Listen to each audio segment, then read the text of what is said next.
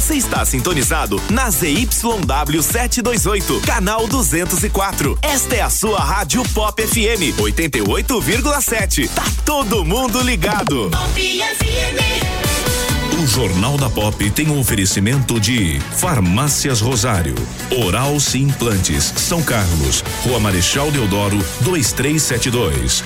Art Point, gráfica e editora. J Martins Imóveis. Toda escolha exige confiança. Rua Doutor Orlando Damiano, 2335. E Avatim, refúgio de boas sensações. Na Rua Episcopal, 2089B, Centro.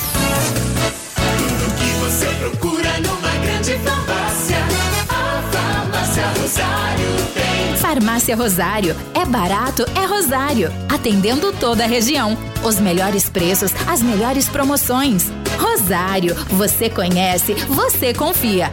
É barato, é Rosário. Farmácia Rosário. Dedicação e respeito a você. Sim, sim, eu vou pra Oral Sim. Pra, pra minha vida melhorar. Ri, ri, quero voltar a sorrir. Ha, ha, sorrir e gargalhar. Eu vou abrir a porta pra felicidade. Curtir a família, amigos, sorrir à vontade. Oral Sim, a rede de implantes dentários número 1 um do Brasil. Nosso carinho constrói sorrisos. Em São Carlos, Rua Marechal Deodoro, 2372. Agende sua avaliação. Ligue 2106 9500. Uma folha de papel pode receber diferentes impressos. E com o nosso cuidado, sua impressão pode criar vida. Alta qualidade, aliada aos melhores e mais sofisticados métodos de acabamento, fazem sua impressão sair do papel. Sensibilidade no atendimento, qualidade artística nos processos de produção, velocidade na entrega e os melhores preços. Art Point, impressão que faz diferença. Agora também na nova unidade no Shopping Lupo, em Araraquara. Está procurando o imóvel dos seus sonhos, pronto para morar com ótima localização e não sabe por onde começar? A J Martins Imóveis está disposta a te ajudar. Há mais de 20 anos no mercado imobiliário, fazendo negócios com transparência e segurança. J Martins Imóveis. Toda escolha exige confiança. Acesse jmartinssaocarlos.com.br. Fone 3372-0281. Whats 997983334. Já reparou como nossa memória traz o perfume de certos lugares e de pessoas queridas? Cheiros que nos acolhem. A Avatim é especialista em cosméticos carregados de boas sensações. São mais de 450 itens, entre difusores, perfumes para interiores, hidratantes, sabonetes, dentre outros produtos focados no bem-estar. Visite a loja, Rua Episcopal 2089B, Centro, São Carlos. Está no ar. Jornal da Pop FM. A informação diariamente necessária. Jornal da Pop FM. Está no ar. Ponto de vista. Opinião com isenção no Jornal da Pop FM. O pagamento do auxílio emergencial de 600 reais é uma ousada e necessária ação do governo federal para combater os impactos da crise econômica provocada pela pandemia do coronavírus. Necessário, pois, atende profissionais informais sem registro, microempreendedores individuais e outras pessoas fora da rede de apoio aos trabalhadores formais e aos extremamente vulneráveis financeiramente. Ousado por atender entre 15 milhões e 25 milhões de pessoas em ensaio pioneiro de renda mínima no Brasil. Antes mesmo do surgimento da Covid-19, o mundo já discutia a questão da renda mínima, um valor pago pelo governo a todos os cidadãos, independentemente da classe social, em caráter permanente, individual e em dinheiro. Seu objetivo seria garantir meios de subsistência básicos à população, melhorar sua condição de vida e combater a desigualdade. O Congresso Brasileiro aprovou um projeto nesse sentido em 2004, mas ele não foi operacionalizado pelo Executivo, que investiu em outros tipos de projetos de assistência social. Recentemente, a Finlândia fez um teste com o pagamento de mais de 600 dólares a 2 mil desempregados. Com o advento da inteligência artificial e a ameaça aos empregos tradicionais, economistas é, Economistas como Joseph Stiglitz e Thomas Piketty e também os empresários como Bill Gates e Mark Zuckerberg encamparam a ideia como uma forma de estabelecer uma base de estabilidade numa sociedade em transformação pela tecnologia. Neste momento da pandemia, a medida do Planalto injetará recursos e segurança fundamentais para que trabalhadores possam enfrentar a crise crítica da a fase crítica da crise. Contudo, sua continuidade após o recuo da pandemia dependerá de como essa realidade impactará a economia nacional em recuperação, se como despesa ou como investimento. Você está ouvindo Jornal da Pop FM. Bom dia, São Carlos. Bom dia, região. Tudo bem, Polidoro? Bom dia, tudo. Bom dia, Ney Santos. Bom dia, Fabinho. Bom dia a todos. E bom dia a você que nos sintoniza em 88,7 nos aplicativos disponíveis para smartphones e tablets.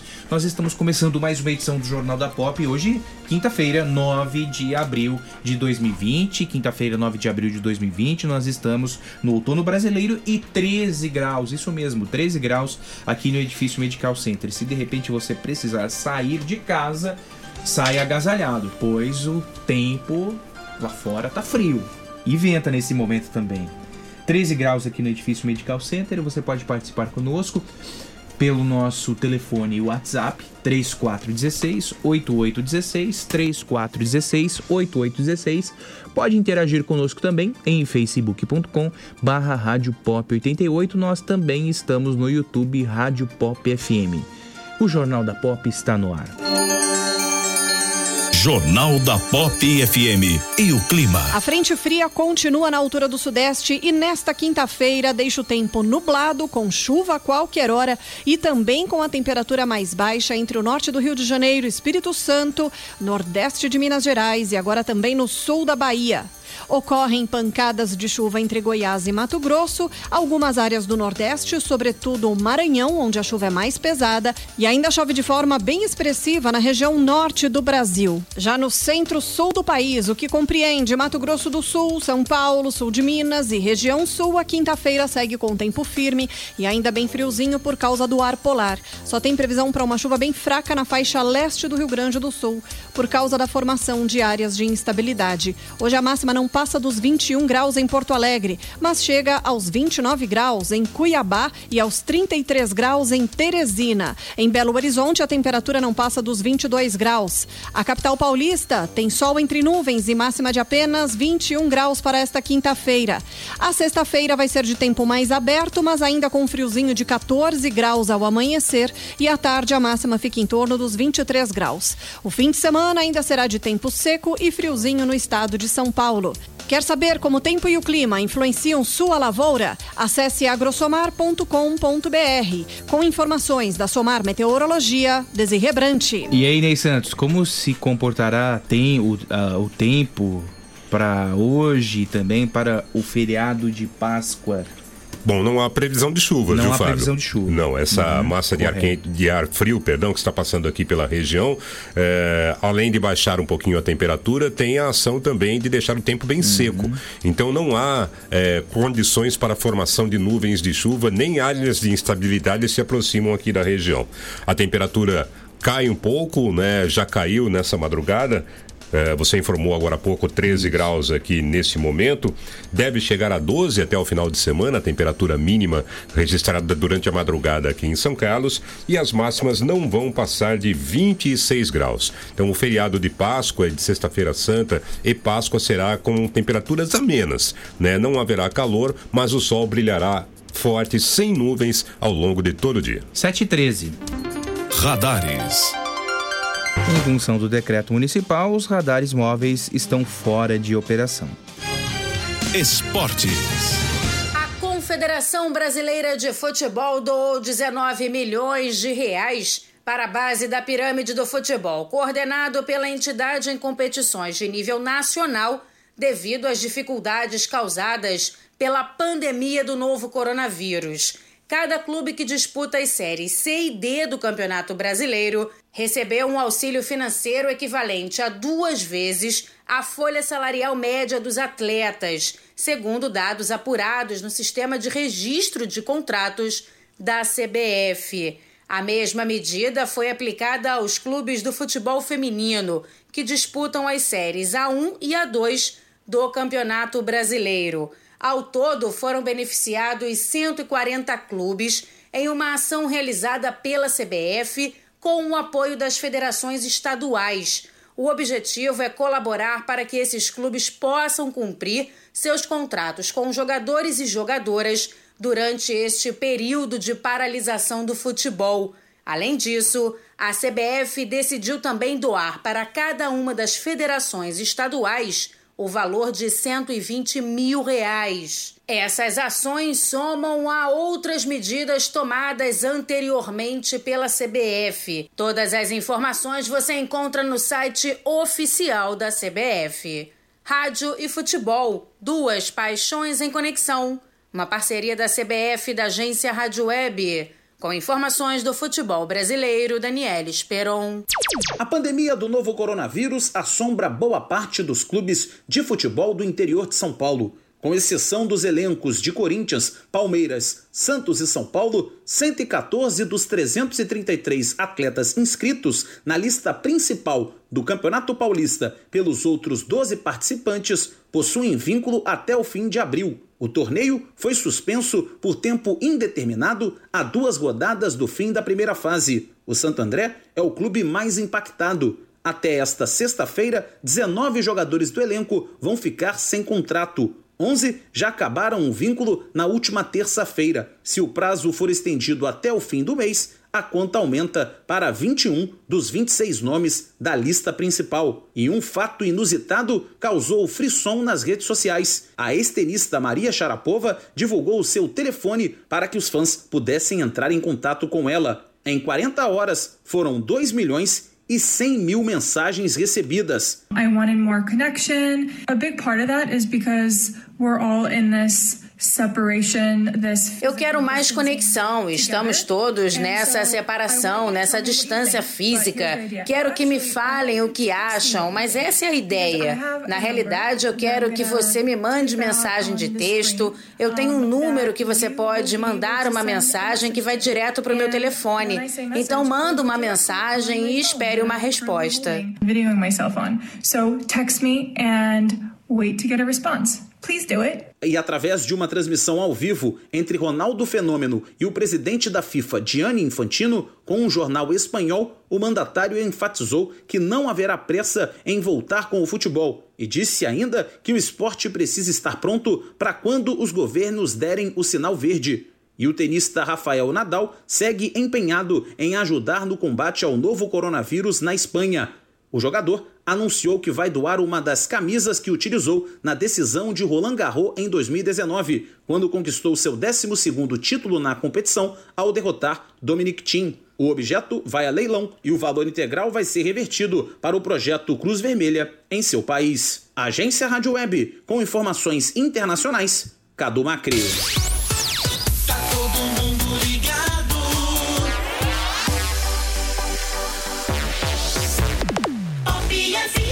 Está procurando o imóvel dos seus sonhos, pronto para morar com ótima localização e não sabe por onde começar? A J Martins Imóveis está disposta a te ajudar. Há mais de 20 anos no mercado imobiliário, fazendo negócios com transparência e segurança. J Martins Imóveis. Toda escolha exige confiança. Acesse jmartinssaocarlos.com.br. Fone 3372-0281. WhatsApp 997983334. Tudo que você procura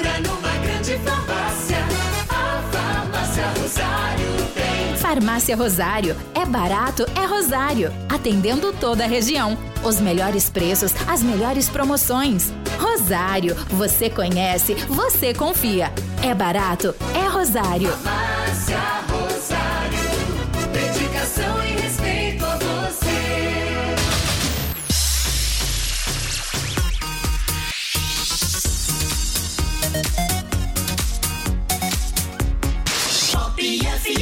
Ministério da Saúde confirmou nesta quarta-feira que assinou o primeiro contrato com indústrias nacionais para a produção de respiradores no Brasil. Os respiradores são essenciais para casos graves e críticos da Covid-19. De acordo com o ministro da Saúde, Luiz Henrique Mandetta, o governo federal tenta há algum tempo comprar o produto da China. No entanto, devido à demanda, o contrato não é finalizado. Nós tínhamos uma compra eh, confirmada, assinada com eles, uma proposta de uma empresa para trazer até 15 mil respiradores. Ela teria 30 dias e isso ela poderia chegar no trigésimo dia e falar que não iria conseguir. Como ela não deu as garantias de trazer, nós descartamos essa possibilidade, estamos abrindo outro processo de compra. Segundo o Ministério da Saúde, a parceria com indústrias do país vai garantir 14 mil respiradores em até 90 dias. Que é fazer a indústria nacional disparar uma produção em tempo reduzido. Basicamente, quatro empresas que produziam uma pequena quantidade de respiradores, uma capacidade de produção bem limitada, obviamente não iria conseguir. Conseguimos que a indústria de outras áreas, uma enorme força-tarefa, só a Magnamed fechou para 6.500 respiradores em 90 dias. Então a gente espera começar. O Ministério também informou que bancos doaram 40 tomógrafos. Além disso, Mandetta confirmou que espera receber até sexta-feira mais de 40 milhões de unidades de equipamentos de proteção individual que serão distribuídos aos estados. Outra expectativa da pasta é que cheguem ao Brasil mais de um milhão de testes rápidos para a Covid-19, que também serão distribuídos aos governos estaduais. Já no fim de semana, o governo federal brasileiro inicia a operação para buscar produtos e possíveis respiradores na China. Agência Rádio Web, de Brasília, Yuri Hudson. Você está ouvindo Jornal da Pop FM. 7 horas e 20 minutos. O Idevaldo Santos, bom dia para você. Gerson Gandolfini, bom dia. Bom dia, Rogério. Um abraço para você, tudo de bom. Antônio Wilson, Serginho Sanches, Cadu Pradella, bom dia. Essa virada do tempo vai fazer muita gente se resfriar e achar que está com o coronavírus. Aí ah, entope o sistema de saúde, né, Cadu? Isso é preocupante também. Daniel Ferramentas, bom dia. É, bom dia. O Rodinei Desante, professor do Rodinei Desante, bom dia também. Agora são 7 horas e 21 minutos.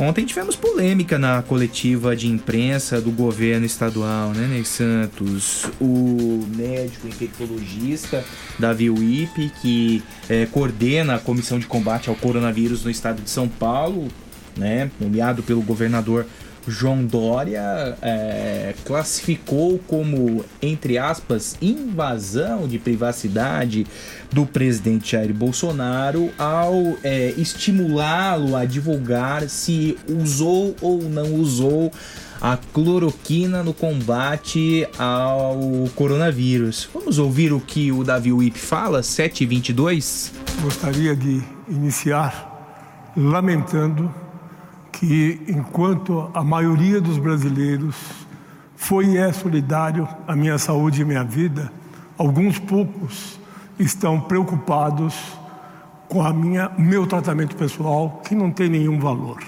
Segundo o governador, eu quero afirmar que na reunião de quinta-feira passada com o ministro Mandetta, eu sugeri ao ministro, eu era o único infectologista, que ampliasse o uso da cloroquina para todos os pacientes internados em duas condições: desde que o médico receitasse e o paciente autorizasse. Da mesma forma que a cloroquina continuasse sendo usada com, nas pesquisas que estão em andamento. Outro fato que a cloroquina não é um remédio inócuo. Ele tem efeitos adversos cardíacos, hepáticos e visuais. Então, é um medicamento que tem que ser usado com critério e com cuidado, sempre sob a observação do médico que prescreveu. Quero falar também uma coisa que para o senhor presidente. Presidente, eu respeitei o seu direito de não revelar o seu diagnóstico. Respeite o meu direito de não revelar o meu tratamento. Eu nunca revelei tratamento dos meus pacientes. Eu nunca revelei doenças dos meus pacientes sem ser autorizado. Então, presidente, por favor, me respeite e respeite o meu direito de privacidade. A minha privacidade foi invadida. A privacidade da minha clínica, que é uma clínica que lida com doentes sob sigilo absoluto, foi invadido.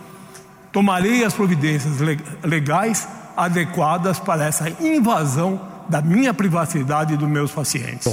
Essa fala do Davi Wip não não deve seguir necessariamente essa, essa ordem, né? Quanto à privacidade dos pacientes, é totalmente compreensível, né? Essa postura do médico infectologista. Entretanto, enquanto Davi Wip, médico infectologista que coordena uma comissão, um comitê de combate ao coronavírus, é, há necessidade sim de divulgar os métodos e os mecanismos utilizados para a cura da, coro da coronavírus. Ele tem por obrigação, enquanto um servidor público, divulgar quais foram os métodos utilizados para a cura da Covid-19. Ele tem por obrigação. Se, se usou a cloroquina e se deu certo a cloroquina, que se divulgue. E, e que, evidentemente, evi- eh, evite-se essa panaceia da, da cloroquina utilizada para a cura. Tudo é utilizado como estudo. Os estudos estão sendo eh, promovidos. O Ministério da Saúde, a Agência Nacional de Vigilância Sanitária, adotou medidas necessárias para evitar essa compra descontrolada de cloroquina nas farmácias. Hoje, o medicamento que é utilizado para o tratamento da malária e também da lupus é vendi- vendido apenas sob prescrição médica, porque houve uma eh, correria desenfreada em busca desse medicamento. Então tudo está controlado, tudo está auditado, pelo menos teoricamente, auditado.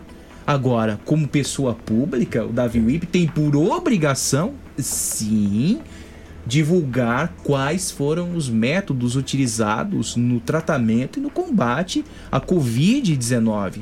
Mesmo porque, dependendo dos métodos utilizados, e ao que tudo indica, não temos certeza, ao que tudo indica, ele usou a, a cloroquina, isso joga luz ao tratamento dos pacientes, de milhares de pacientes que estão internados nos hospitais espalhados pelo Brasil.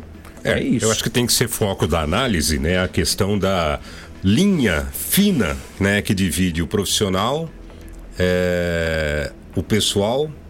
É, e podemos colocar aí também o homem público. Exato. a questão que, que se pega e que se martela muito nisso hoje em dia é essa exatamente. Então, ele como é, pessoa, né, como um paciente comum, normal, né, é, tem realmente as suas prerrogativas de não ter o seu tratamento divulgado. O foro íntimo. O foro íntimo. Né? É, E o médico né, que teria prescrito, não sei se ele se autoprescreveu, eu, eu acho que isso até é, meus, nossos Há amigos algumas receitas médicos, circulando por aí, mas É. evidentemente é, nesse universo é, denominado fake news, é importante termos cautela na Sim, divulgação nem me baseio nisso, viu, Fábio? né? Porque, vamos repetir Mas aqui, eu acho, circulam eu acho fake news algo assim circulam, criminoso, né? Eu acho que, é, é, já falei aqui, deveria ser enquadrado como crime hediondo. Fake news, para mim, é, é você. É a mesma coisa que você assassinar alguém.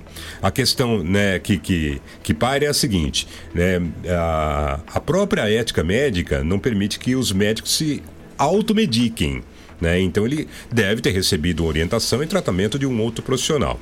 Muito bem. Então, enquanto homem, enquanto pessoa, né, é, ele tem a sua intimidade e ela deve ser preservada. A Assim questão como dos pacientes da clínica. as- como todos os pacientes, como eu e você que se formos a um médico é, amanhã, hoje, né, sei lá quando, né, deveremos ter o nosso tratamento, né, a nossa relação com o médico preservada e sigilosa. Né? Isso está absolutamente correto. A questão é que é, o Davi Wip, ele é um homem público. E essa palavrinha público né, é, tira dele ou acrescenta a ele algumas responsabilidades. Né? Então eu imagino que durante uma pandemia que estamos vivendo, uma pandemia mundial, né, uma coisa realmente assustadora.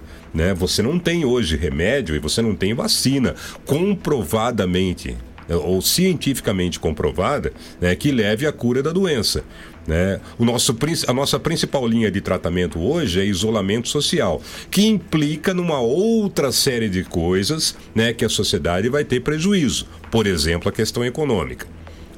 Bom, se, se um médico, né, um homem público, né, tem um caminho a seguir, né, vamos imaginar que esse caminho seja a cloroquina, é, que é, abre-se uma porta para que a sociedade é, se livre ou amenize esse tipo de comportamento, eu acho que ele, como homem público, deveria sim divulgar.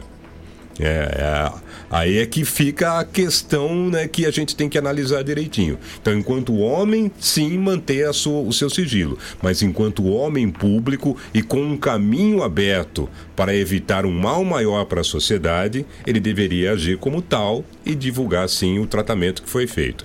É, se não de forma absolutamente escancarada, ou pelo menos dar um caminho que indique né, qual é a medicação, é, o, que é que foi feito em linhas gerais, para que a sociedade busque um caminho através dele, homem público. E vamos juntar isso, né, Fábio, a entrevista com o Dr. Calil, que é um cardiologista que também teve a Covid, também foi acometido pela Covid, né, e divulgou que é, usou a cloroquina.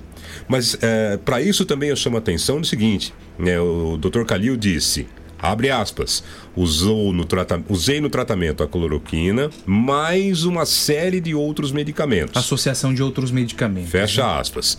Ah, mas a cloroquina re- resolveu? Não sei. Talvez nem ele saiba. Não está comprovado. É, até comentávamos hoje pela manhã aqui na redação, eu me lembrei de um comercial antigo de um medicamento que hum, o, o nome eu não me recordo, né, mas que dizia assim: é, quer um remédio bom para gripe? É, use limão, gengibre é, e uma série de outros produtos naturais e acrescente um comprimidinho desse medicamento. Né? Ou e seja, aí a alguém dirá, associação, né? Exato. Aí alguém dirá: ah, foi o gengibre que me curou? Foi o limão que me curou ou foi o medicamento? Ninguém sabe. né? Então a cloroquina né, tem aí alguns aspectos científicos já comprovados né, né, de que. É, é, conseguiria acabar com, com o coronavírus, mas não se sabe ainda. Não há uma comprovação científica de que isso é fato. E até ainda efeitos mais associado. colaterais para aqueles pacientes Exato. que é, possuem, é, ou- outro, ou possuem outros problemas, problemas cardíacos, problemas hepáticos, o que desencadearia o uso da, Perfeito. clo- da cloroquina. Perfeito. isso está em teste. está em teste e precisa ser solucionado. Olha, se você tem um caminho para que isso seja a solução, por que não abrir esse caminho? Não é, doutor Davi Wib? Então, é, é, é um erro, né? Isso agora, sabe o, o que- o que tem é, por trás dessa cortina? E isso a sociedade brasileira não se beneficia em absolutamente nada, são as eleições 2022. E, infelizmente, há uma briga é, política sem precedentes. Veja só, estamos em 2020. As eleições eh, são em 2022, as eleições Em nível nacional, em nível né? nacional, estadual e nacional. 2022. E nós temos essa briga política, João Dória e Jair Bolsonaro, eh, que não leva a nada. Nesse momento de pandemia, não leva absolutamente a nada. Entendeu? E essa, e, e essa briga política eh, não tem fim. Não tem fim. Passada a pandemia do coronavírus, passado o isolamento social, essa briga permanecerá pelas redes sociais, enfim, por outros mecanismos de divulgação. E isso não contribui em nada para a evolução da ciência e para, para o encontro eh, de uma vacina, de um medicamento que combate o coronavírus. Ontem vi uma matéria muito interessante dos pesquisadores eh, da Fiocruz, no Rio de Janeiro, mapeando o desenvolvimento do coronavírus e o ataque às células. Nossos cientistas estão eh, estudando, estão engajados no encontro da cura, do mapeamento genético do coronavírus e mais uma vez demonstra para os ex-presidentes Temer, eh, Bolsonaro, até a própria Dilma Rousseff, a importância de se investir em ciência, pois são esses cientistas que muitas vezes são desprestigiados e procuram outros países para sua qualificação profissional, para novos horizontes no desenvolvimento das suas pesquisas, pois aqui no país não tem o fomento à pesquisa, ou a pesquisa é mal fomentada, o investimento é pífio ridículo para as pesquisas. E mais uma vez, é, é, essa pandemia de coronavírus veio para mostrar à sociedade brasileira a, e para os nossos governantes a importância de se investir em ciência. Precisamos chegar ao ponto de uma pandemia, de uma pandemia para mostrar a importância dos nossos pesquisadores, dos nossos cientistas. Que absurdo! A que ponto chegamos? Precisamos chegar ao, ao- ao- pânico para mostrar, para ficar demonstrado à sociedade a importância dos nossos cientistas. Pois é. E por quê? Porque isso também foi político partidarizado. Né? A questão das universidades, você deve se lembrar, até quando do pronunciamento Quantos do pesquisadores nós trouxemos aqui Exato, né? expondo E- e as a- mazelas? É, e a coisa virou uma discussão entre né, quem é do lado de cá e quem é do lado de lá, politicamente ou ideologicamente falando. Né? Enquanto a sociedade que precisa do trabalho dos cientistas, né, qualquer país né, com, com um mínimo de desenvolvimento país sério, né? valorizou os seus cientistas, né, valorizou as suas pesquisas. E no Brasil a gente viveu aí, e continua vivendo, na verdade, uma guerra político-partidária, uma guerra ideológica a respeito do trabalho da ciência. né? Ah, mas na, né, na universidade só se faz, para usar o termo do ministro aí, balbúrdia. Né? É, você não pode qualificar todo um trabalho de um grande grupo né, de, que se destaca na sociedade pelo comportamento de alguns. Pelo contrário, né, nós temos cientistas muito, sério no- muito sérios no país né, que estão trabalhando nesse momento, inclusive, para acabar com essa eh, dúvida da sociedade, né, com esse momento ruim que a sociedade mundial está vivendo. né? E temos pesquisadores brasileiros, você falou da, da Fiocruz, né? Fiocruz. Mas há pesquisadores brasileiros trabalhando fora do país, inclusive, né, em institutos mundiais, cabeças pensantes formadas aqui nas universidades do Brasil e com especializações lá fora. A nossa Alexandra Ivo de Medeiros, filha do Pedro, É um exemplo. é um exemplo. Exatamente. Ela é professora da Unesp de Araraquara e está em Massachusetts. Trabalhando lá, Trabalhando cabeça lá. pensante brasileira, formada na Universidade Brasileira e que está buscando solução para que o mundo sofra menos com essa pandemia do que deveria sofrer. Então é, é necessário entender que às vezes a coisa tem que sair um pouquinho do ramo político e se pensar na sociedade como um todo. Sem dúvida, é, sem dúvida nenhuma, né? É, obrigado pelas palavras, viu, ô Luiz? Um abraço para você, tudo de bom. Uma ótima quinta-feira. O Everton escreve: concordo plenamente com o Fabinho. Tem de ser revelado sim qual foi o, o método de tratamento que vinha ter dado certo. Por que não? Fica a impressão que só é, ele pode salvar os outros, o- é, pode se salvar e os outros não. Será que a máfia da farma não está por trás dessas palavras? É. Pô, É, é complicado tudo isso, né, Everton? É, é, tudo, é tudo muito complicado. E o Cadu diz que a oposição do Brasil torce pela vitória do vírus, que morram todos. É mais ou menos por aí, né, Cadu? É, veja só. é, temos um outro exemplo, né? Um outro exemplo de, de, candi- é, de pretensos candidatos a governar o país e que te- até agora não se manifestaram em uma vírgula sobre o combate ao coronavírus. Pelo menos não vi. Posso ser que esteja equivocado. O senhor Luciano Huck, que é um pretenso candidato à presidência da República, não vi nenhuma manifestação dele em relação ao combate ao coronavírus. A esposa dele sim fez um bazar com roupas da Gucci, bolsas da Gucci, Polo Ralph Lauren, fez um bazar e o dinheiro arrecadado foi destinado para ah, o combate ao coronavírus.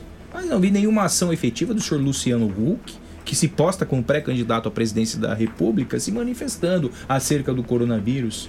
Investimentos em ciência dos nossos cientistas, ações sociais eh, sérias, né, robustas, não vimos. Absolutamente nada. Absolutamente nada. Verdade. Né? É isso, é isso. 7 horas e 38 minutos. Magda, bom dia pra você. É, obrigado, pela, obrigado pelas palavras, viu, gente? E se tiver de, de disco- discordar aqui da gente, não há problema algum, por favor. Fique à vontade, o espaço é democrático. Adotar alguns cuidados garante a qualidade do pescado para o almoço da sexta-feira que antecede o domingo de Páscoa. Nesse período aumenta a procura pelo bacalhau e por outras variedades como tilápia, linguado, salmão e frutos do mar. Para evitar intoxicações e outros problemas de saúde, é importante observar a aparência do produto fresco. Segundo especialistas, o peixe deverá estar com a pele brilhante, ter tonalidade viva e ausência de muco espesso. Também é importante observar se as escamas estão firmes, né? Se as escamas estão firmes, com brilho e bem aderidas ao pescado. As brânquias deverão estar úmidas e avermelhadas, os olhos salientes e brilhantes e a carne firme e elástica, sem deixar a impressão duradoura a pressão dos dedos. Já o bacalhau deverá estar com a superfície devidamente seca, sem estar pegajoso ou apresentar limosidade ou bolor. No caso dos congelados, a orientação é observar os dados da embalagem, principalmente o prazo de validade. É importante conferir se o produto passou pela inspeção oficial e ficar atento à conservação. A presença de gelo no interior da embalagem pode ser um sinal de descongelamento e recongelamento por deficiência de temperatura. Os especialistas esclarecem ainda que moluscos como ostras, mariscos, mexilhões, siris e caranguejos precisam estar vivos na hora da compra para garantir que estejam frescos e em condições ideais para o consumo. Ney Santos, temos clima para comemorarmos a Páscoa? Fábio, é. O que você acha disso, hein? Eu acho que é, é, vai ser uma Páscoa diferente, né? É, porque a, a, a Páscoa. Eram em anos anteriores, né? Foi motivo de você reunir muitas pessoas, amigos, né? Tem a impressão que essa será uma Páscoa mais íntima, né? É, você despertar esse espírito de solidariedade, né? Mas de solidariedade, solidariedade familiar deve ser a característica nesse ano da Páscoa. Algumas pessoas eu estive até é, questionando, perguntando e dei uma passadinha ontem no- na região central do, é, do comércio de São Carlos para ver a situação, como estava, e conversei com, até com alguns amigos. É, essa questão da, da, da Páscoa esse ano, né? é, a- as pessoas não estão deixando né, de comemorar a Páscoa, de lembrar a Páscoa.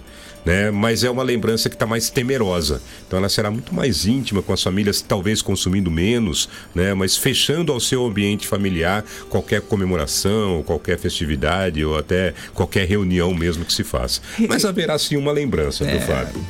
Reflexão, né? Talvez. Reflexão. eh, Mais para o clima de da reflexão, do que para o clima de comemoração. O, o Marcos Durval, ele disse que, que fez comentários e não recebeu nem bom dia. Estão me ignorando por qual motivo? Jamais, Marcos. Jamais. É que na minha tela eu não tenho nenhum comentário seu. Eu tenho o seu bom dia agora. Eu não recebi absolutamente nenhum comentário seu.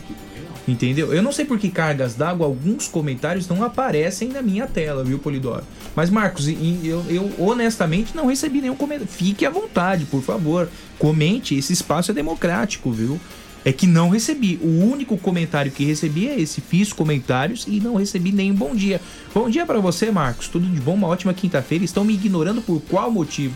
Olha, Marcos, é, mande de novo seus comentários. Eu, honestamente, não recebi. Você recebeu aí, Polidoro? Nós não recebemos, Tem uma atualização aqui agora e agora que chegou a mensagem Então, para mim do Marcos. É, desse bom dia. Não, tem uma outra Tem aqui. uma outra, então É. você aguarda só um minutinho. Claro. Porque se o Luciano Huck não faz ações solidárias e a esposa dele vem, vem de. faz bazar com bolsa Gucci, nós temos aqui em São Carlos um grupo de pessoas solidárias que distribui marmitex para os caminhoneiros. E nós vamos voltar novamente a conversar com a Thalissa Bento. Thalissa, bom dia, obrigado pela participação. Ontem vocês tiveram ações solidárias e de distribuição de alimentos para os caminhoneiros. Planejam outras ações para esse feriado de Páscoa? Oi, bom dia, pessoal. Então, hoje nós já estamos aqui na luta de novo, né? Para preparar, mais refeições. E para esse feriado, a gente não vai fazer é, refeições, né? Nós estamos com poucas coisas, então, assim, é, sobre mistura, peixe, né? Tem também a, a questão da religião de cada um, né? Então, nós vamos começar novamente na segunda, né? Na semana que vem e, e em diante, né? Você, é, vocês começaram com 30 marmitex, depois distribuíram 60, chegaram a 100, né, Thalissa? Cento e pouquinho, é isso? Passamos de 170, né? 170 É, marmitex? domingo. Veja Isso, só. que legal. 170. Muito bom Foi isso. bastante marmitex. E ontem fizemos também, hoje novamente, vamos fazer aí per, a perto do 100, né? Essas refeições. E vamos pra pista para entregar, né? Tá sendo, assim, muito gratificante, um sucesso. O que falta mesmo é um pouco de ajuda, sabe? A gente não tem mistura, essas coisas tá um pouquinho difícil, né? Mas a gente vai tirar de letra, com certeza. Thalita, bom dia, tudo bem? Como vai, Ney Santos? Bom dia, É, tudo jóia. hoje vocês vo- voltarão a fazer a operação. Em que locais será hoje, Thalita? Olha, hoje nós estamos sentido Ibaté, né? A gente pega aqui a saída da Unicep, né? E para logo ali numa árvore bem grandona, quase de frente com o posto Nossa Senhora de Fátima. Só que sentido Ibaté, né? E ali está sendo muito bom também, as entregas estão rendendo bem mais, está saindo muito fácil. Legal, Thalissa. Thalissa, é, vocês precisam de alimentos para a, a preparação das marmitex, né? Que tipo de alimento vocês precisam e contam com a doação das pessoas? Olha, é, de momento assim, nós temos arroz, feijão, macarrão, né? Tá dando pra gente controlar, né? Mas mistura tá muito difícil, mistura. O gás, estamos com dificuldade novamente, né? Assim, linguiça, ovo, salsicha, carne, quem puder doar, a gente aceita de bom coração. Não precisa ser muito. Um pouquinho cada um já, nossa, já fica maravilhoso, né? Quer dizer, falta proteína para as marmitex, né? A carne, a salsicha. Salsicha para de repente Isso. fazer um macarrão com salsicha, uma linguiça, é, o Hoje ovo, vamos né? fazer ovo. Carne de panela, por exemplo, né? Você faz um, um A100 em cubo, um quilo, você paga algo em torno de 20 reais, né? É mais ou menos Isso, a isso. gente não ganhou muita doação de carne de panela, não. Foi bem pouquinho, né? Uhum. E, e hoje nós estamos fazendo linguiça, né? Macarrão, arroz, feijão. Vamos fazer um refogado também, né? E a gente tá aqui, tá se virando com, que, com as doações que estamos ganhando, né? Ô, Thalissa, e, para vocês confeccionarem essas, mar, essas marmitex, eh, você falou agora um pouquinho da questão do gás, né? Como é que vocês estão fazendo? Onde é que é realizada essa eh, eh, a construção preparação, desse né? marmitex? Olha, é, elas são feitas aqui em casa, né? Em relação ao gás, ah, minha mãe estava dando uma ajuda pra gente. Ela cozinhava o feijão na casa dela, que ela tem o fogão de lenha, né? E trazia pra nós, porque estava bem difícil, né? E a gente tá assim, sabe? Estamos fazendo assim, né? É, Até lhe pergunto porque é, é- é notícia aí, todo mundo sabe, né? Tá uma dificuldade até para se achar gás de cozinha aí as pessoas para o seu dia a dia estão tendo dificuldades. Eu imagino vocês que têm uma ação dessas, né? Que precisam de uma quantidade um pouco maior, né, Thalissa? Sim, é bem, tá bem difícil achar esse gás, né? Hoje mesmo já estamos na correria de novo para ver se encontra, porque já está acabando, né? A gente pretende comprar de dois ou três de uma vez, né? A gente reuniu aqui a cota de gás de cada um pessoal que pegou em casa e estamos estamos aí, né? Legal. Bom, gente, a Thalissa, a Thalissa e o grupo dela fazem marmitex e distribuem na rodovia Washington Luiz para os caminhoneiros é, nesse período de pandemia do coronavírus. É, os alimentos para a composição da marmitex, com arroz, feijão, é, eles têm, mas por enquanto não há a proteína, a carne. De repente, um A100 em cubo, que é barato, uma carne barata e extremamente saborosa. Dá, ô, Ney, dá, até, qualquer dia eu faço aqui uma. Eu vou dar uma receita de A100 na churrasqueira. Fica uma delícia. É, tem sim, tem sim. É, é, e A100 Na é churrasqueira? Na churrasqueira. Tem é, a, a salsicha, que também é super gostosa, né? Com um molhinho, né? Um ovo, ovo frito, ovo cozido, de repente, né? É, é a proteína. O frango, né? O frango. O frango, é, o frango, e você lembra bem. é, é, um frango inteiro, por exemplo, aí num supermercado custa em torno de 9 a 10 reais numa promoção, né? É, o frango é uma carne extremamente barata e uma carne saborosa, desde que bem preparado, uma sobrecoxa de frango. É, tem, tem supermercado vendendo a sobrecoxa de frango, que é uma carne extremamente saborosa, a 9 reais. E é isso que eles precisam para a composição das marmitex. Por isso que eu passo agora o telefone da Thalissa, 997502720, 997502720 é o WhatsApp da Thalissa. É isso, né, Thalissa? Quem quiser ajudar a gente, né, pode estar chamando, nós vamos buscar. É, a gente combina certinho o horário, o local, vamos buscar sim. Carne, frango, linguiça, salsicha, o que puderem nos ajudar vai ser muito bem-vindo. Muito bem-vindo mesmo. 99750-2720 é o WhatsApp da Thalissa. Coloca na tela aí, viu, Polidoro? 99750-2720. Vamos concentrar apenas nesse telefone, né? É, é, Para não dispersar o, o contato das pessoas. 99750-2720. 99750-2720. Mande um zap para Thalissa. Combine né, com a Thalissa é, a arrecadação é, dos produtos cárneos, da proteína para é, compor a alimentação dos caminhoneiros. Thalissa, é, fica aí o recado, né? Esperamos a colaboração das pessoas de São Carlos. Afinal de contas, Isso. esse grupo chegou a distribuir em um único dia 170 marmitex. É isso mesmo, gente. Eu, eu aguardo a colaboração de todo mundo, viu? Agradeço mesmo. Obrigado, pessoal aí da rádio também, por estar nos ajudando, viu? De coração. Muito obrigada. Legal, legal, Thalissa. Muito obrigado pela, pela sua participação e um bom dia, viu? Bom dia pra vocês também. Tem Tchau, até tchau, doação, é, tem até doação de lenha aqui pro fogão da sua mãe, viu? Conseguimos aqui. O vereador Paraná aqui diz que tem lenha no sítio dele. Ele, eu passei o WhatsApp, é, o seu WhatsApp pra ele, ele entra em contato com você, tudo bem? Tá tudo ótimo, perfeito. Te Legal. ajuda muito, viu? Ela aceita, viu, Obrigadão. Paraná? Ela aceita, viu? Obrigado, Thalissa. Boa sorte aí, querida. Obrigada, amigo. Tchau, tchau. Um abraço. Bom dia. 7h50. Feijãozinho no fogão de lenha, hein? Poxa vida! Poxa vida! E Quem dera ter um fogão de lenha em casa, Ney Santos. Quem dera aquele feijão grosso, rapaz. Maravilha, né? É, Fábio, as pessoas so- estão reclamando aqui. Gente, não tá chegando. Eu, te- eu confesso, não, os tá comentários não estão aqui na tela. Rogério Cabral diz: eu, acre- eu não acredito nisso que a Páscoa vai ser íntima. Bom dia. É, Sérgio San- Serginho Sanches diz o comentário do Hulk. Ah, ele fala o seguinte: que o, o, o Hulk é sócio do Madeiro. Né? O Madeiro demitiu 600 funcionários.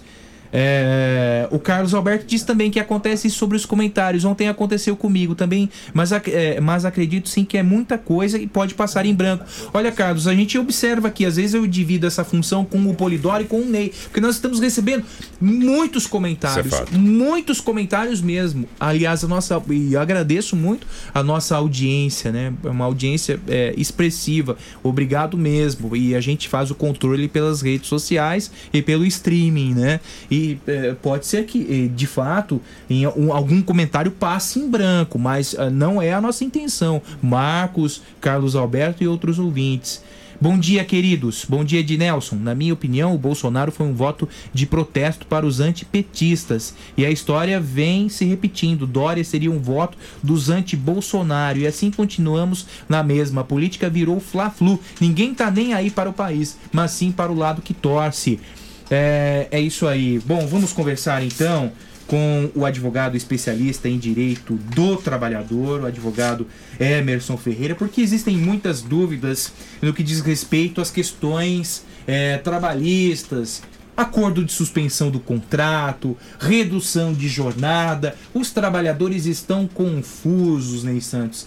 E nada né, melhor, adequado, que trazermos para o debate um advogado especialista em direito do trabalhador. Doutor Emerson, bom dia, obrigado pela sua participação. A primeira pergunta que faço é, nessa questão do home office, é, da suspensão do contrato de trabalho, da redução da carga horária para os trabalhadores, como fica, por exemplo, a marcação de ponto, os horários, as horas extras de quem está trabalhando em casa, o popular home office? Oi, Fabinho, Ney Santos. Bom, dia a todos, bom dia aos ouvintes da Rádio Pop. É, realmente agora é tudo, é tudo, é, tem, é muita novidade, né? Até é, a gente vê algumas brincadeiras de professores, inclusive, e colegas da, da universidade que falam assim, vou dormir, será que amanhã acordo com uma MP nova, né? E a gente tinha conversado ontem, inclusive, é, é, para uma participação na, na, na POP, eu já estava com uma, com uma é, é MP fresquinha para te dar em primeira mão, que, que justamente a questão do fundo de garantia que a gente pode falar hoje, também. Uhum. Mas é, que realmente é, é cada dia uma novidade. E eu estou falando isso porque essas questões é, é, de suspensão de contrato, trabalho home office uh, ou teletrabalho, e, a, e, e, sobretudo, o controle de ponto, o registro dessas horas, registro de horas extras, isso é uma questão que não tem regulamentação na lei. Não tem regulamentação na MP, não tem regulamentação na CLT. A CLT, a Reforma Trabalhista de 2017, quando ela fala de é, teletrabalho, essas questões de registro é, de jornada devem ser estabelecidas, devem ser é, acordadas entre empregado e empregador.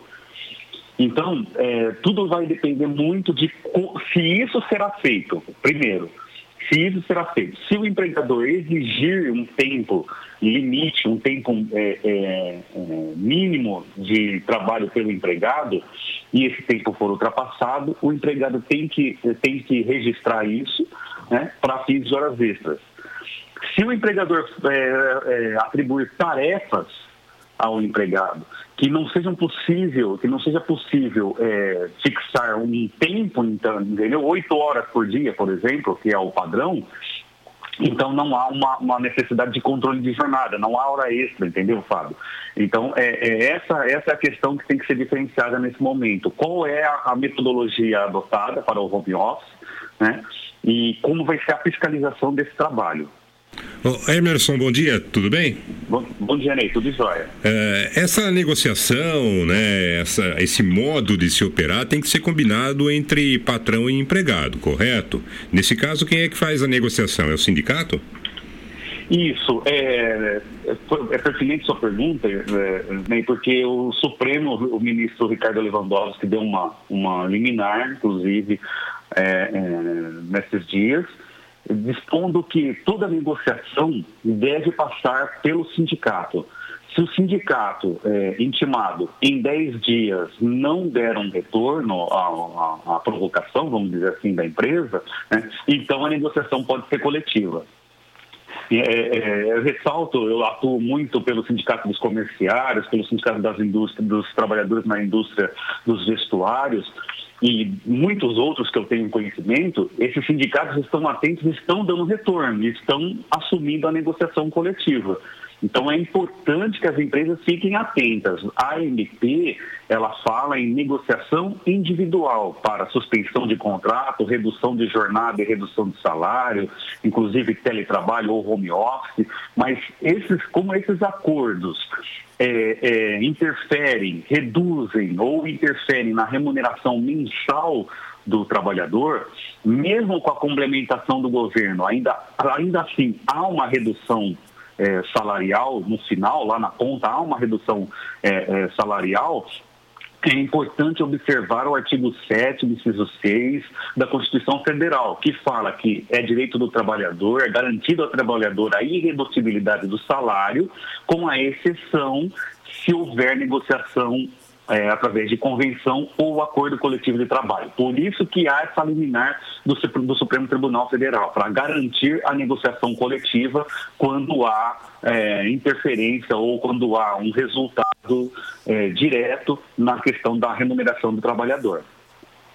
O, o Emerson, é, ontem nós tivemos uma novidade no que diz respeito a medidas em benefício ao trabalhador, que é o saque do fundo de garantia por tempo de serviço. Como você viu essa medida?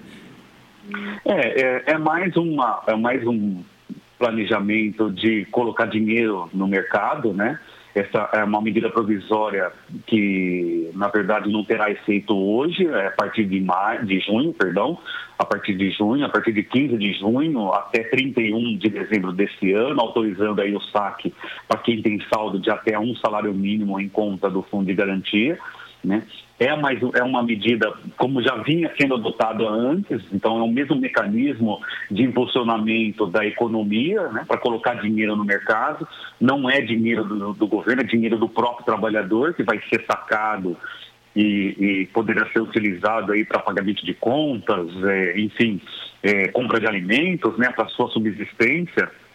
E, e, parece que, o governo agora já está pensando em, de antemão aí a retomada da economia, né? Então, é, já de impulsionar a economia a partir de junho, derramando dinheiro no mercado é, com o dinheiro do próprio trabalhador, com o dinheiro do fundo de garantia. Né?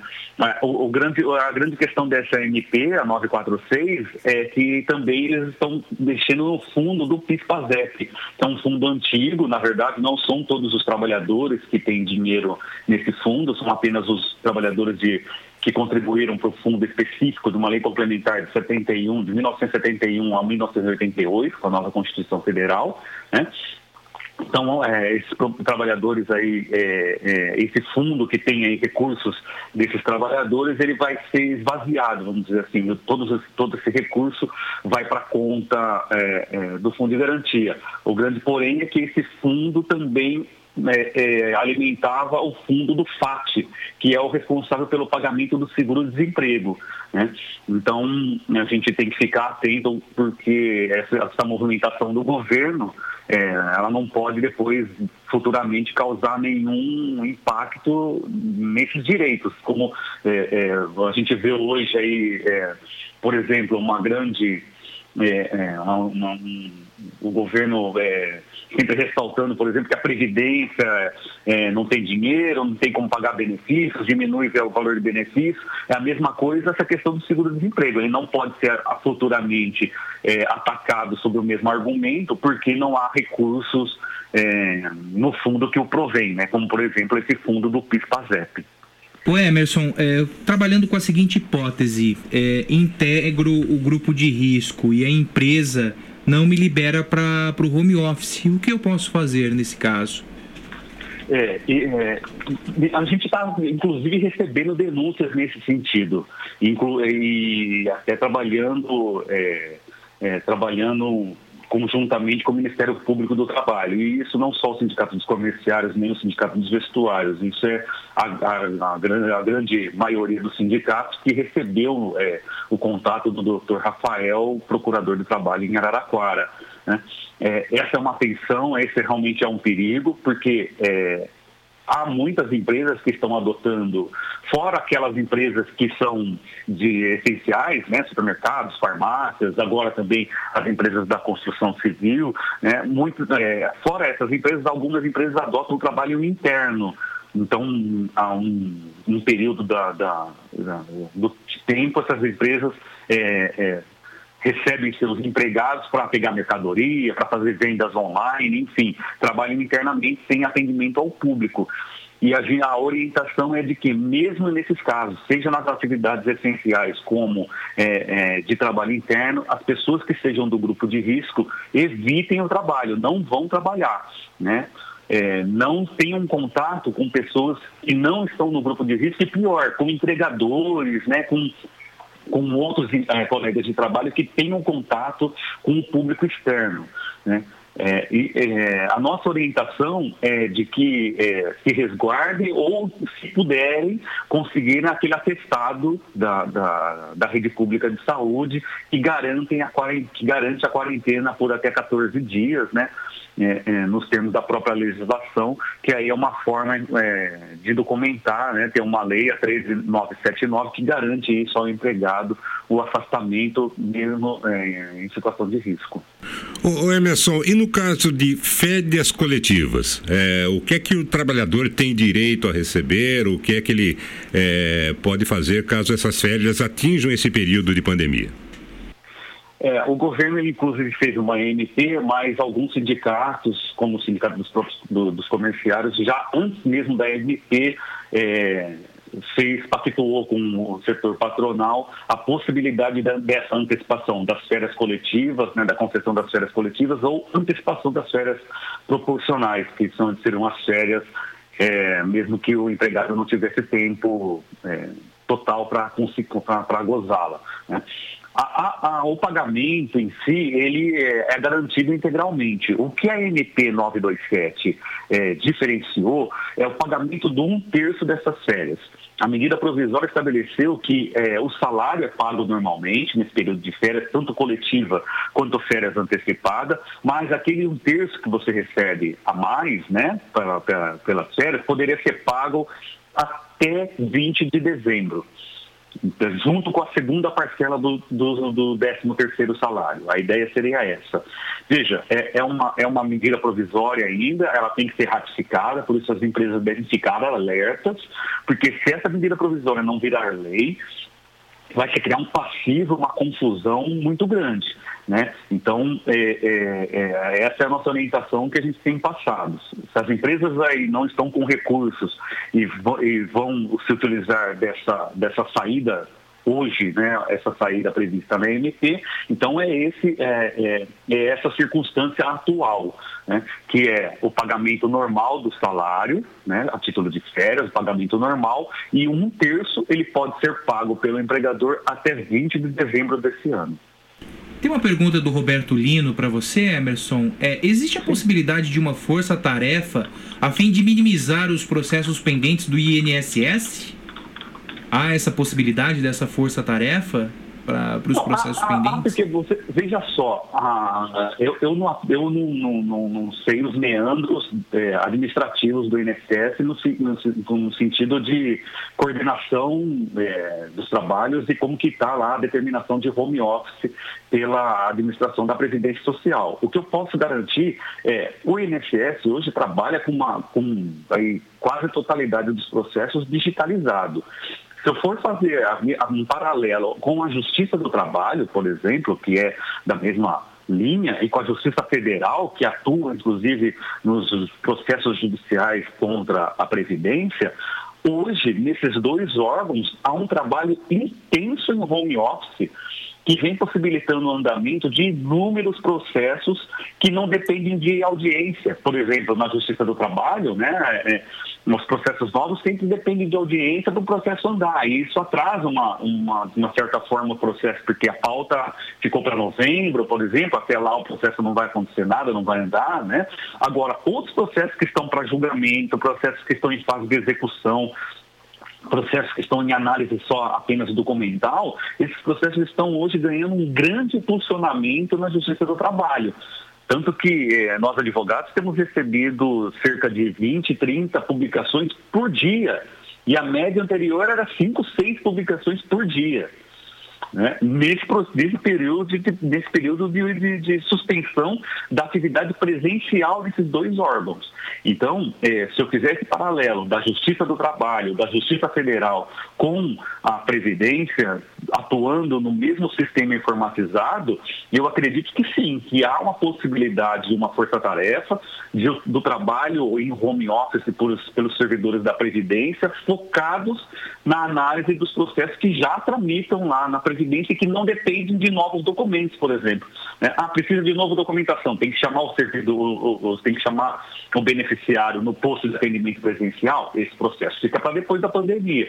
Mas os outros que já estão em etapa já de concessão, por exemplo, e conferência apenas de documentos, é, é, é, eu acho plenamente possível, tecnologicamente possível.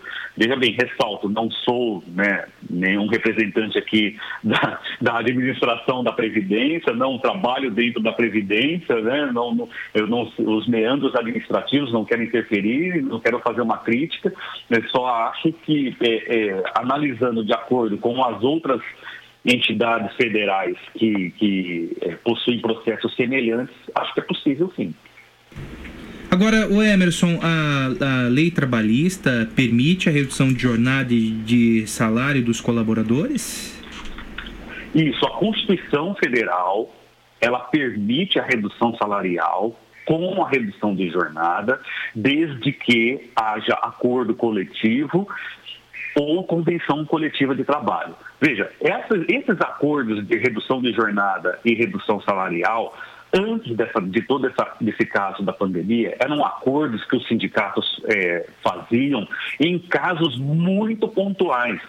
Tanto que para essa negociação, a gente, é, é, os sindicatos atuavam naquelas empresas que estavam em fase crítica de quebra, por exemplo, montadoras de veículos, é, isso era muito comum, esse tipo de acordo, para evitar a dispensa de 4, 5 mil metalúrgicos, o sindicato ia lá, fazia um acordo, reduzia a jornada, um outro grupo ia fazer cursos é, de qualificação profissional com pagamento de seguro-desemprego, né? É, havia sempre essa negociação. Só que para essa negociação a empresa tinha que comprovar antecipadamente toda a dificuldade financeira. Então ela abria para o sindicato todo o balancete é, é, seu balanço de, de é, receita, despesas, é, é, custo é, de, com folha de pagamento, dívidas. Né? Então havia é, uma prévia é, perícia, vamos dizer assim, contábil, uma comprovação contábil que a empresa estava em risco de quebra ou que havia um momento muito específico que poderia levar ao risco de quebra ou ao risco de grande eh, demanda de, de, postos de trabalho, né, de demissões. Então se fazia um acordo, se faz um acordo nesses casos, estabelecendo a redução de jornada e a redução salarial temporariamente também, sempre por um período, né? E, e, aí havia mais essa sempre essa negociação com o sindicato, nunca a negociação individual. Hoje, na, nessa questão da MP é, é, 936, um grande debate é a, a, a possibilidade de negociação individual. Né? Porque a gente sabe do impacto que a pandemia está tendo, principalmente no setor do comércio, principalmente no setor do comércio, mas na indústria isso vai acontecer um pouco mais tarde, porque o comércio é a ponta, quem, quem, é, quem é, faz lá os seus pedidos, quem vende o produto, na verdade, é o comércio, a, indústria produz, mas quem é, é garante aí a movimentação da mercadoria eh, de uma forma geral é o comércio, e com o comércio parado, já já a indústria que ainda hoje trabalha vai ter que parar por falta de pedidos. Né?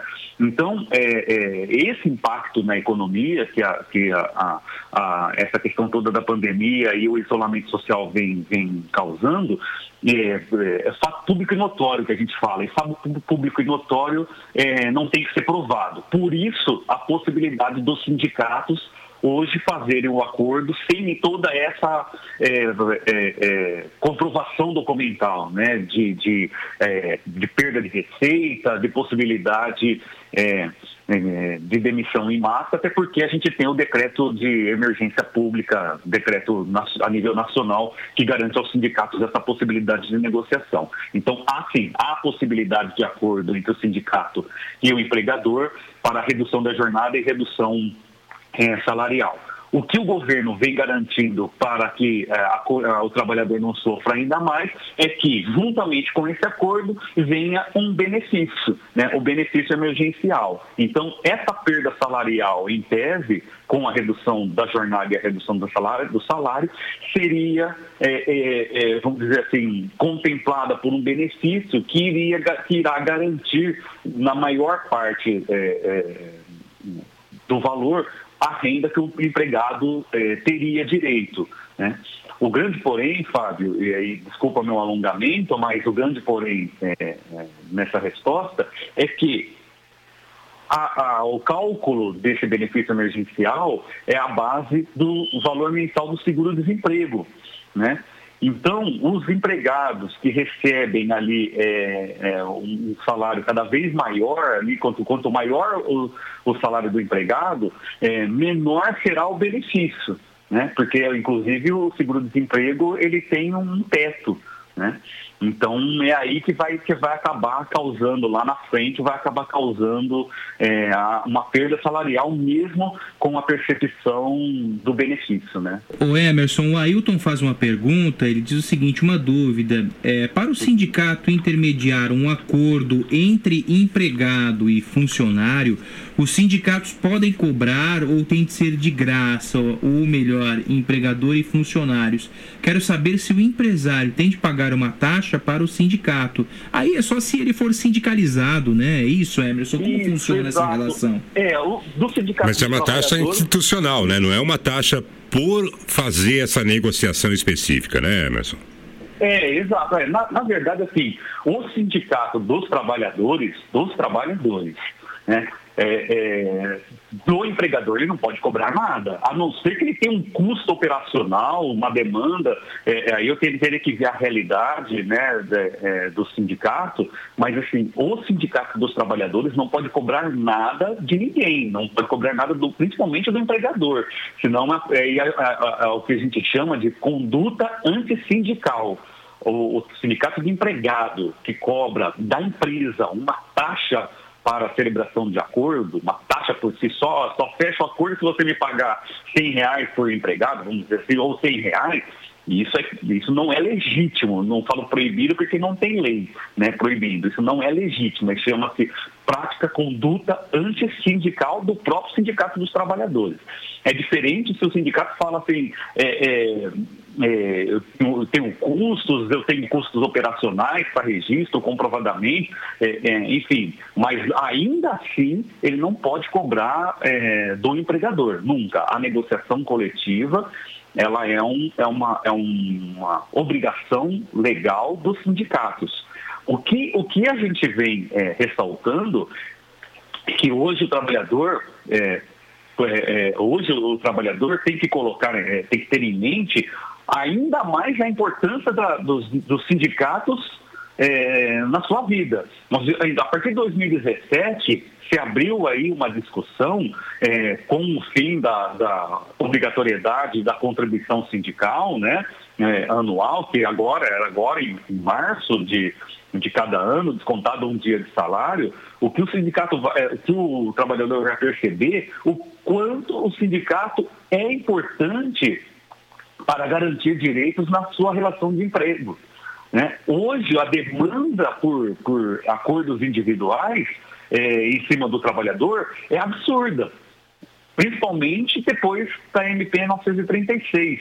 E o, e o trabalhador que eh, se libertou, como eles falavam, do, do, do movimento sindical, é, apresentando oposição às contribuições, é, muitos declarando em redes sociais que sindicato não servia para nada, que sindicato realmente era um- um- uma entidade de, é, é, para manutenção de poucos, esse trabalhador está vendo o quanto uma entidade sindical séria e organizada é importante né, para a sua relação de emprego, porque ele está se vendo acuado, né, com um acordo e sem ter a devida, a devida garantia e análise da, da entidade que o representa.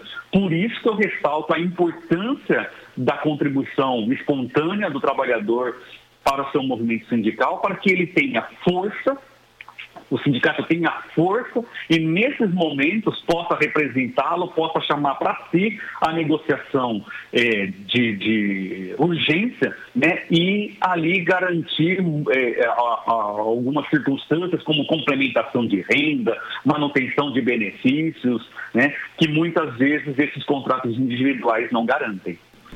Bom, Emerson, muito obrigado pela sua participação. Bom dia, sempre esclarecedora e certamente outras dúvidas no aspecto trabalhista vão surgir e a gente, é, é, nós vamos acioná-lo novamente, com toda certeza, viu, Emerson? Eu que, eu que agradeço. Ah, o Fábio, tá- o, o Fábio diz ah, aqui uma, um uma, um- um- uma, uma opinião aqui até pertinente com, é, com tudo aquilo que nós comentamos, né? O Fábio Paiva diz que a empresa que ele trabalha, a qual trabalha, é, é, dá um terço de férias é, no final do ano. Então adota esse sistema que você é, enfocou uma das questões.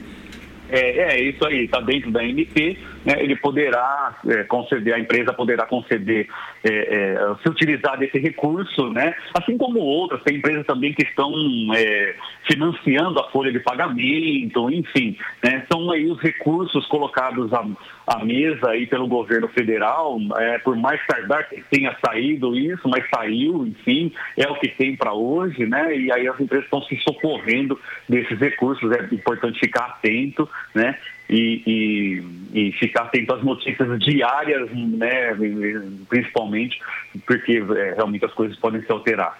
Olha, o prazer foi meu, viu, Fábio? Eu estou sempre aqui à disposição de vocês, aos ouvintes da, da Rádio Pop. É, a gente gostaria de sempre estar dando é, notícias melhores, né?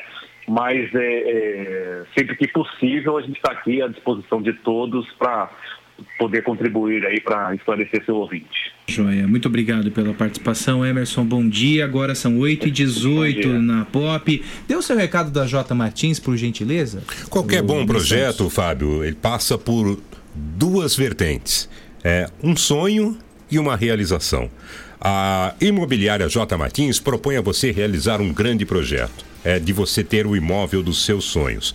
E para combinar, você entra com os sonhos. A J Martins entra com a chave. É o lugar certo para você realizar o sonho da casa própria, o sonho da casa nova, porque a J Martins atua no mercado há mais de 20 anos, adquiriu muita experiência ao longo do tempo e montou uma equipe que está disposta a te ajudar nessa grande conquista que é o imóvel dos seus sonhos. Só que lá tem um diferencial, viu? Os negócios que você faz com a J Martins tem muita transparência e e para você é oferecida muita segurança, né? Os imóveis eh, são certificados, a J Martins trabalha com documentação em dia. Vá até a J Martins e preocupe-se apenas em sonhar, porque a realização é com o pessoal da J Martins Imóveis. Toda escolha exige confiança. Lembre-se disso, hein? J. Martins, na Orlando Damiano 2335 no centro. Você pode ligar para 3372 0281 ou ainda enviar um WhatsApp para 99798 3334. É, em épocas de quarentena, de isolamento social, é, não descuide da sua beleza, da sua aparência. Não descuide da sua casa, viu, gente? Porque isso traz um baixo astral sem precedentes. E é por isso que eu passo um recado para você da nossa Avatim. A Avatim tem 400, mais de 450 itens entre difusores, perfumes para interiores, hidratantes, esfoliantes, sabonetes, colônias, dentre outros produtos focados no bem-estar. Não tem nada melhor que chegar numa casa, uma casa perfumada, uma casa limpa, não é verdade? Eleva a autoestima. E a Avatim, mesmo com portas fechadas, atende você pelo WhatsApp 993210403. 993210403 com entrega em domicílio para maior conforto e segurança de todos. 99321 0403 99321 0403 Avatim. Ô Polidoro, eu vou dar uma trocadinha porque tá fritando aqui, tá? É, 8h20 aqui na Pop, nós estamos em contato. Melhorou, hein? Nós estamos em contato com o secretário de Serviços Públicos, Maria Omo, pois é, para este feriado de Páscoa, é, Semana Santa, Sexta-feira da Paixão, muitas pessoas adotam o hábito de visitar os parentes nos, cemitérios Nossa Senhora do Carmo e Santo Antônio de Pádua, cemitérios públicos de São Carlos. Entretanto, a Prefeitura estabeleceu novas regras é, ao que vigoram a partir de hoje e se encerram no domingo. Mariel, muito obrigado pela sua participação. Um bom dia. Quais são essas regras? É, está proibida a visita aos túmulos dos cemitérios de São Carlos, é isso? É, bom dia, Fabinho. Bom dia a todos os ouvintes. É, nós entendemos é, uma medida para controlar a aglomeração das pessoas, é, essa fechamento momentâneo no, no, cemitério Nossa Senhora do Carmo e Santo Antônio de Pádua, na cidade de São Carlos, para que as pessoas evitem é, o local. A gente tem um entendimento de que todos esses anos, é, nesta data, é, aproximadamente 30, 40 mil pessoas acabam visitando seus entes queridos. É, nós entendemos sim é, esse momento que é, nós estamos passando da disseminação do Covid-19 e a prefeitura, de um modo que consciente, nós tomamos essa medida para que é, a gente evite que as pessoas realmente possam estar aglomeradas nesses locais e aonde a gente estará com os portões fechados, realizando somente os sepultamentos. Ah, Mariel, bom dia, tudo bem? É... Bom dia, Alexandre, tudo bem? Então tá joia. Mariel, é, você falou aí no número de 30 a 40 mil pessoas, né, das, é, visitando os cemitérios, visitando os seus entes queridos lá no cemitério. É, é, nesse período em que o cemitério vai ficar fechado, haverá os velórios, como você informou, e equipes de manutenção continuarão pelo local? Sim, nós temos o entendimento de que os velórios eles continuam, as equipes de manutenção, os cordeiros, esse trabalho ele não para, né? Nós temos é, diariamente esse serviço agora constantemente dentro da, da, da Secretaria, de uma forma até intensificada, até o momento nós tivemos somente aí alguns casos confirmados aí do Covid-19, mas é, tomamos essa medida de uma maneira de, de precaução, né, Ney? Acredito que é o momento agora é um momento de, de reflexão, da gente pensar os hábitos que a população tinha é, antes é, na nossa cidade. A gente entende que as pessoas passavam a, a semana, né, na, na, na, dessa sexta-feira santa, limpando os jazigos, é, um, número considerado de, de idosos, mantendo essa tradição na cidade de São Carlos, a gente entende, pede desculpa às pessoas, mas que as pessoas entendam esse momento que nós estamos passando e que esse foi um ato de que realmente a gente preserve as vidas, né? Então, de que as pessoas façam suas orações em casa, é, pensem naqueles familiares que ali estão, mas nós entendemos que esse tipo de aglomeração no local é, não é indicada por o momento e tomamos essa medida como uma forma é, paliativa de que a gente possa realmente é, conter esse espaço aí é, dessas pessoas ao mesmo tempo nesse local. As regras do velório municipal também mudaram, né, Mariel? Sim, nós tivemos é, o decreto, né? Nós temos é, aproximadamente aí agora as pessoas estão participando do velório apenas por uma hora, é, 10 pessoas em torno de um, revezamento que pode ser feito ali entre os familiares, para a gente poder é, realmente é, expor menos as pessoas nesse momento, né, ó, Fábio? A gente tem um, um claro é, discernimento nesse momento de que precisa ser feito algo. É um local é, insalubre, nós entendemos, a gente sabe que é, estamos com dificuldade até para poder adquirir os DPIs, não só como na Secretaria de Saúde, mas como o cemitério também, conseguimos equipar os nossos funcionários, mas estamos muito aquém daquilo que é necessário para ser feito, já estamos com os pedidos feitos, estamos recebendo doações, algumas funerárias já nos forneceram EPIs para que as pessoas possam estar trabalhando lá de forma protegidas e agora, realmente, todo cuidado é pouco. Nós entendemos que essas medidas, nesse momento, elas são prioridade no governo municipal. Ô, ô Mariel, como é que vai funcionar isso na prática? Os portões estarão fechados dos cemitérios, é, a pessoa que for fazer um velório é, vai ter acesso ao cemitério também? Abre-se no momento? Como é que vai funcionar isso? É, os portões estarão fechados, somente as pessoas que estiverem nos velórios terão acesso ao cemitério, será realizado o sepultamento e as pessoas é, saem do, do, do, do, do velório, os portões é, tornam-se a se fechar, elas têm esse acesso de ida e vinda, então somente para os, para os velórios, vamos, vamos deixar aqui bem claro que os velórios e sepultamentos, eles também estão sendo realizados de forma rápida, então as pessoas estão tendo um entendimento da gravidade da, da situação E a prefeitura está, de uma maneira, realmente preservando essas pessoas, não expondo é, mais ainda as pessoas num local onde a gente entende realmente, é, de fato, eu falo de novo, um local insalubre, onde a gente tem algumas dúvidas hoje é, no ar do contato das pessoas, nesse sentido da aglomeração, onde a gente pode realmente é, pode ser contaminado. Então, uma medida que foi conversada junto com o governo, eu solicitei para que é, a gente repensasse sobre esse dia, essa Sexta-feira Santa.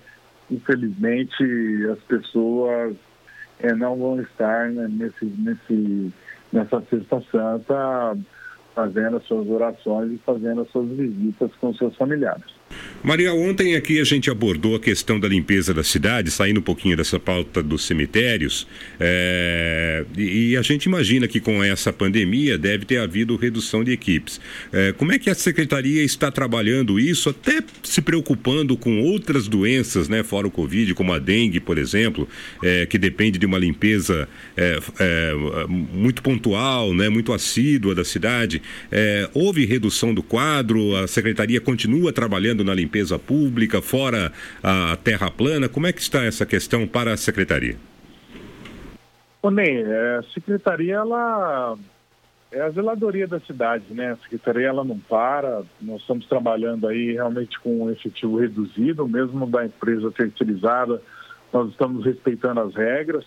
As pessoas acima de 60 anos, elas estão sim em casa, é, ela, o serviço terceirizado ele trabalha até hoje, as pessoas é, realmente estão se dedicando a esse trabalho hoje na cidade de uma forma fundamental. Os serviços essenciais, como também a coleta de lixo, também está operando de forma normal. É, nós estamos também trabalhando com essa parte em questão também do cemitério. Os demais serviços nós estamos aguardando aí para que a prefeitura ela volte a, a ter os horários de atendimento normal. É, nós temos um trabalho entre nós internamente, o secretário, eu e, e os diretores, a minha chefe de gabinete, é, na medida que as coisas vão é, aparecendo, processos, notas, nós estamos encaminhando para a Secretaria de Fazenda, que é outra secretaria também que vem trabalhando é, diariamente. Então, os processos é, eles não param, nós estamos dando seguimento todos os dias.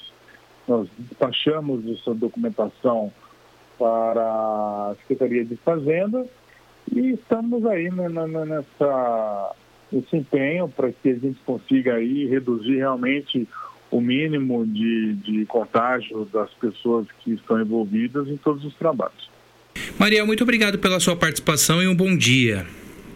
Agradeço a você, Fábio, agradeço a Ney Santos pela oportunidade de poder aí, mais uma vez, é, contribuir com o programa de vocês e a população da cidade de São Carlos. Legal. Oito e meia na Pop.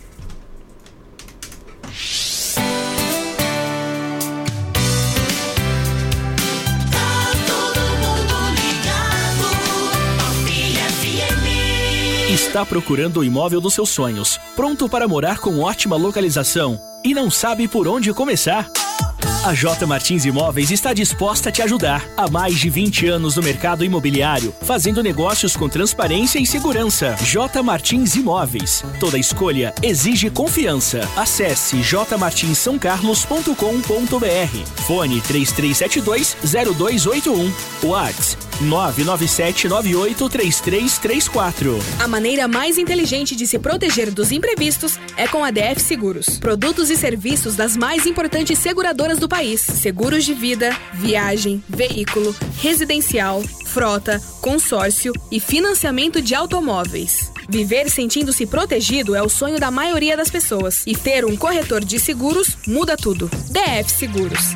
Experiência e tradição para zelar por você, sua família e seus bens. Avenida Getúlio Vargas, ao lado da DF Pneus. Fone 3411 3306. Tudo que você procura numa grande farmácia. A Farmácia Rosário. Farmácia Rosário. É barato, é Rosário. Atendendo toda a região. Os melhores preços, as melhores promoções. Rosário, você conhece, você confia. É barato, é Rosário. Farmácia Rosário, dedicação e respeito a você.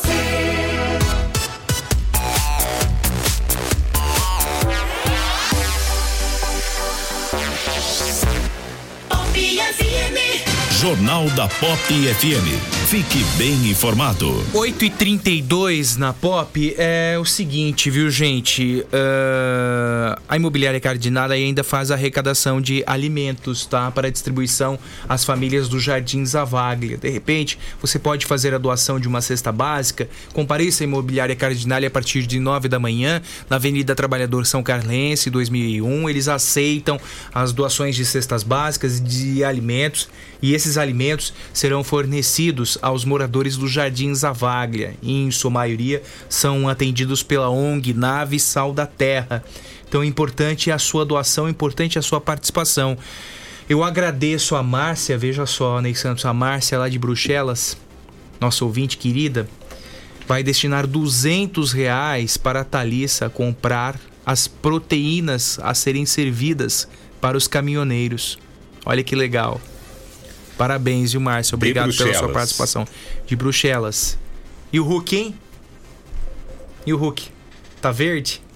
Tá verde. Tá verde, Tá né? bem verde. Tá na hora de amadurecer, menino. Fabiano Henrique de Souza, bom dia pra você. É, bom, é o seguinte, nós tivemos anteontem a reunião na Prefeitura Municipal de São Carlos, né, para tratar das questões, das medidas adotadas com relação ao funcionamento do comércio de São Carlos.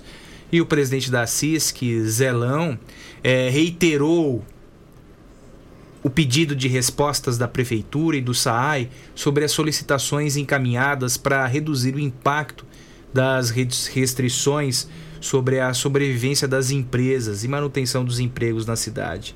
Entre as solicitações encaminhadas pela CISC está a postergação do pagamento das parcelas do IPTU, com o vencimento de abril a dezembro, a prorrogação do vencimento do ISS, que a cota que faz jus à municipalidade sobre o pagamento do Simples Nacional seja poster- postergada por seis meses, tal qual como ocorreu com a cota do governo federal e a postergação do pagamento de demais taxas vigentes em 2020. O Zelão fez um vídeo, vamos acompanhar o que ele fala neste vídeo, Polidoro 8h34 agora.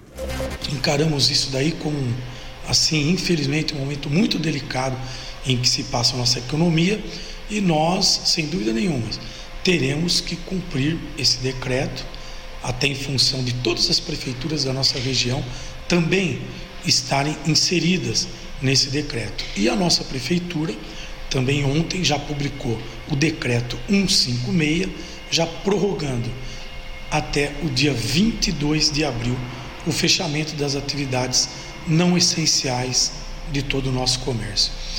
E a reunião a gente também pôde ah, tirar algum proveito da situação real, da evolução até o pico em que a Covid ela vem atingindo a nossa população. Os números são preocupantes e temos, gente, que encarar, infelizmente, esse momento tão delicado na área de saúde de todas toda a nossa comunidade. Eu acho que tudo isso é para o bem. E vemos que algumas atividades elas estão também extrapolando um pouco tudo aquilo que foi determinado e tudo aquilo que foi dado como essencial e que elas vêm assim ultrapassando um pouco os limites.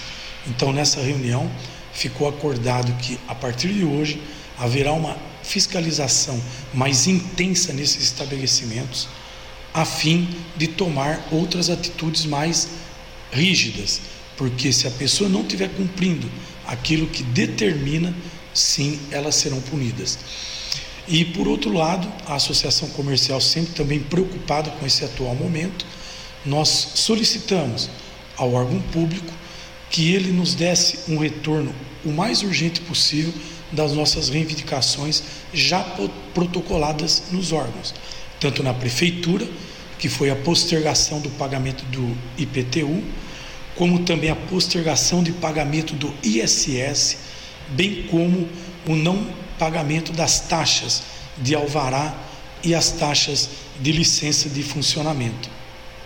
Encaminhamos também o ofício para o SAI, solicitando a postergação das contas de água ou a cobrança de uma tarifa mínima, bem como da CPFL, o qual exigimos assim uma celeridade que nos passe o mais urgente possível essa posição desses órgãos para que a gente possa passar a toda a área do nosso comércio. Então ficamos no aguardo, imploramos aí para que todos realmente cumpram esse momento, porque junto venceremos. Muito obrigado a todos. 8h37, cientistas da USP têm se mobilizado para criar tecnologias que auxiliem no combate no diagnóstico do coronavírus. É o caso do Murilo Gazola. Ele é pesquisador do Instituto de Ciências Matemáticas e de Computação da USP, que desenvolveu um robô no WhatsApp que ajuda os usuários a identificar os sintomas e notificar os casos de coronavírus em todo o país. Murilo, muito bom dia, obrigado pela sua participação aqui no Jornal da Pop. Como funciona esse robô?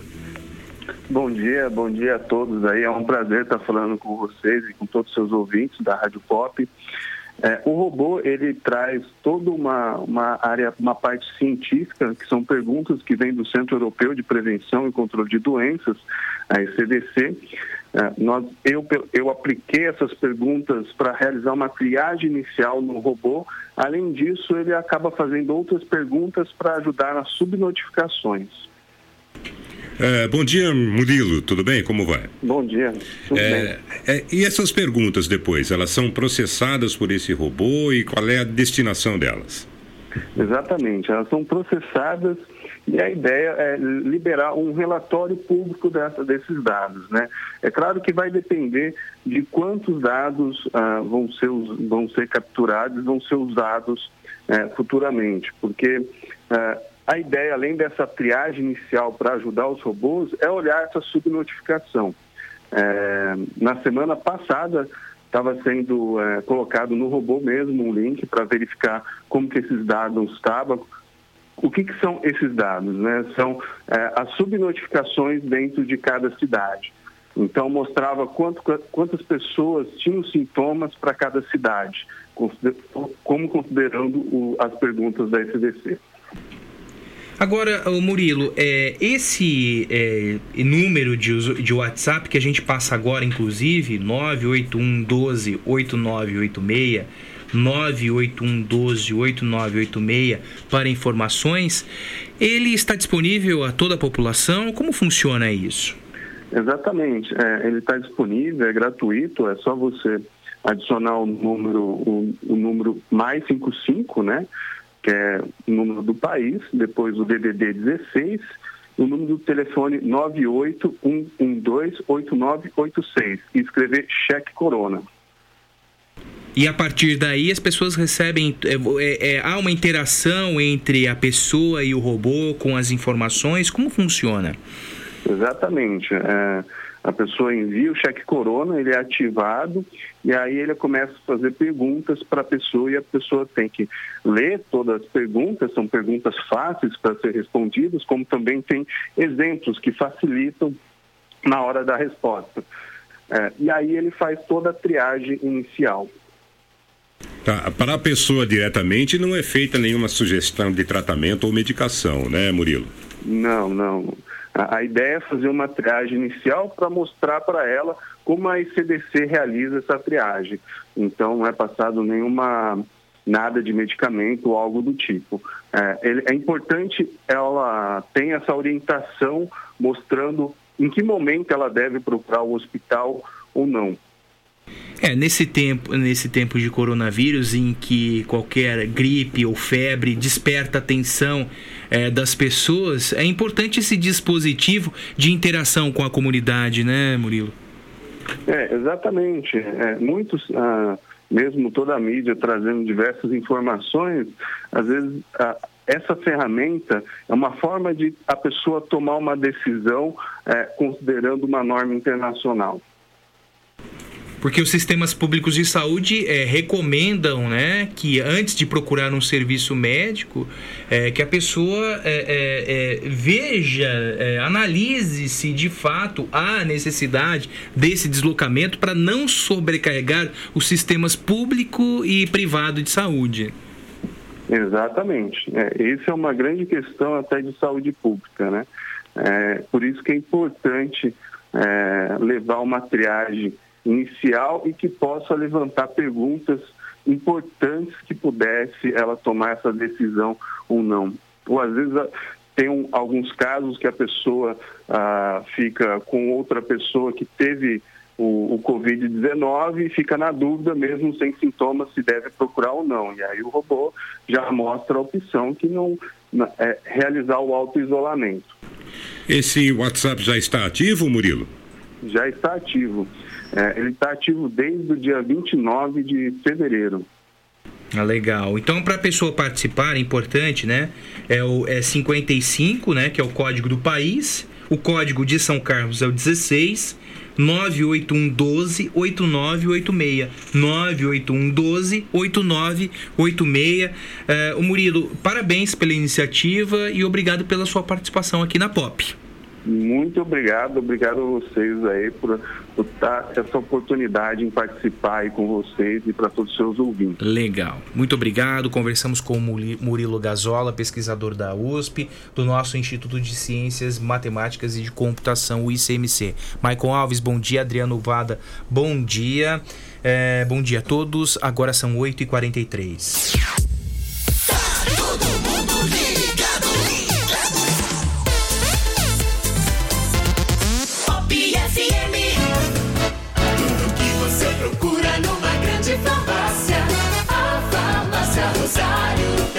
Farmácia Rosário. É barato, é Rosário. Atendendo toda a região. Os melhores preços, as melhores promoções. Rosário, você conhece, você confia.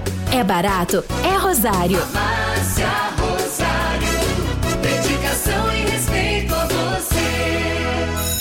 Atenção! A Eduardo's Brinquedos acaba de lançar o delivery mais divertido da cidade. É isso mesmo! Compre pelo nosso Facebook ou pelo WhatsApp 994167346 e receba com toda a comodidade e segurança em sua casa. E detalhe, tudo no mesmo dia. Eduardo's Brinquedos, aproveite você também. Está procurando o imóvel dos seus sonhos, pronto para morar com ótima localização e não sabe por onde começar? A J Martins Imóveis está disposta a te ajudar. Há mais de 20 anos no mercado imobiliário, fazendo negócios com transparência e segurança. J Martins Imóveis. Toda escolha exige confiança. Acesse jmartinssaocarlos.com.br. Fone 3372-0281. Whats 997983334.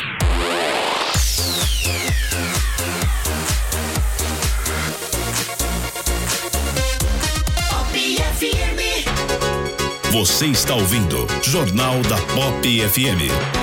Mostre as imagens de ontem pela manhã do Banco do Brasil. Banco do Brasil da Episcopal com a Episcopal com a Conde, Conde do, do Pinhal. Pinhal. Com a Conde do Pinhal. Veja só. Tinha uma, uma senhorinha lá, uns 80 anos, na fila, sem máscara, sem proteção alguma proteção zero, né? A fila, perceba só. E ontem nós recebemos é, uma mensagem do Breno. O Breno escreve uh, uh, o, segui o seguinte texto: Estou residindo em São Carlos há pouco mais de cinco meses. Trabalho em um dos grandes bancos do país e gostaria muito que vocês utilizassem a audiência e a credibilidade que possuem para prestar um serviço de utilidade pública a toda a população da querida São Carlos. Considerando que a atividade desenvolvida pelos bancos é essencial para a população, estamos funcionando durante o estado de calamidade. Porém, com quase todos os outros setores, como quase todos os outros setores, com as atividades afetadas e o atendimento ao público contingenciado em razão do afastamento de diversos funcionários que pertencem ao grupo de risco e buscando evitar aglomerações, situação totalmente repudiada diante da necessidade de afastamento social. Ocorre que a imprensa televisiva da região, assim como diversos sites que atuam em São Carlos, de alguns dias para cá, estão atacando veementemente o atendimento dos bancos e das enormes filas formadas nas portas das agências bancárias de São Carlos. É necessário que todos nós, cidadãos são carlenses, permaneçamos permaneçamos unidos nesse momento tão difícil que estamos enfrentando. Precisamos unir forças e atuar de modo onde a nossa população reconheça que estamos vivendo um momento único, que os profissionais que lá estão nas agências bancárias e em todas as outras atividades também estão fazendo o melhor possível para atender a todos. É necessário alertar os mais idosos principalmente para tentarem não sair de dentro das suas residências e que devem solicitar apoio da família para que possam utilizar os canais digitais para o pleno atendimento, inclusive sem expor sua saúde e dos demais cidadãos, ressaltando que hoje a melhor plataforma para atendimento são as disponibilizadas através dos celulares. Uma vez habilitado o celular, qualquer cliente consegue realizar quase 100% das transações bancárias existentes. Precisamos cuidar do nosso povo. A percepção que tenho é que muitas pessoas, a maioria idosos, simplesmente subestimam a doença para poder ir até uma agência bancária Deixemos que o atendimento presencial seja prestado exclusivamente aos que realmente necessitarão, ou seja, apenas para aqueles que precisam de atendimento que não pode ser prestado de forma digital. Tá aí a mensagem do Breno. O Breno trabalha em uma agência bancária de São Carlos e traz esse relato, o relato que presenciamos ontem no principal banco de São Carlos, o Banco do Brasil. Evidentemente, nós temos de ponderar, e ponderamos isso ontem, anteontem também, que os funcionários não têm culpa. Essa é a estrutura fornecida pelo Banco do Brasil, ou a falta de estrutura. Né, escancara a falta de estrutura, por exemplo, do Banco do Brasil, que fecha agências no centro, que é, não conserta os caixas eletrônicos, né? E aí, aí promove ou ajuda ou fomenta essa balbúrdia que acontece no centro da cidade.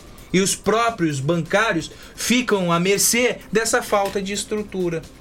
Exato, porque né? a fila só fica grande né, devido à falta de equipamentos. Uhum. Né, para atender a solicitação das pessoas. Claro, e colocamos aqui também nesses dias, que falta um pouquinho de responsabilidade do cidadão, né?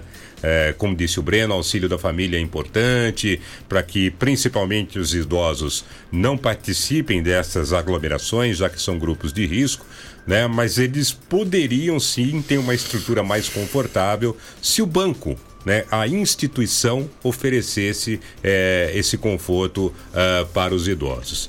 Não falta lucro, né, gente? Por favor. 8h50, o PROCON, o Departamento de Fiscalização da Prefeitura, fazem uma ação para evitar essas aglomerações em estabelecimentos comerciais. Ontem houve uma ação nesse sentido. A Juliana Cortes, que é diretora do PROCON, está conosco na linha. Juliana, bom dia, obrigado pela sua participação. Qual foi o resultado dessa operação de ontem? Bom dia, Fabinho. Bom dia, Ney.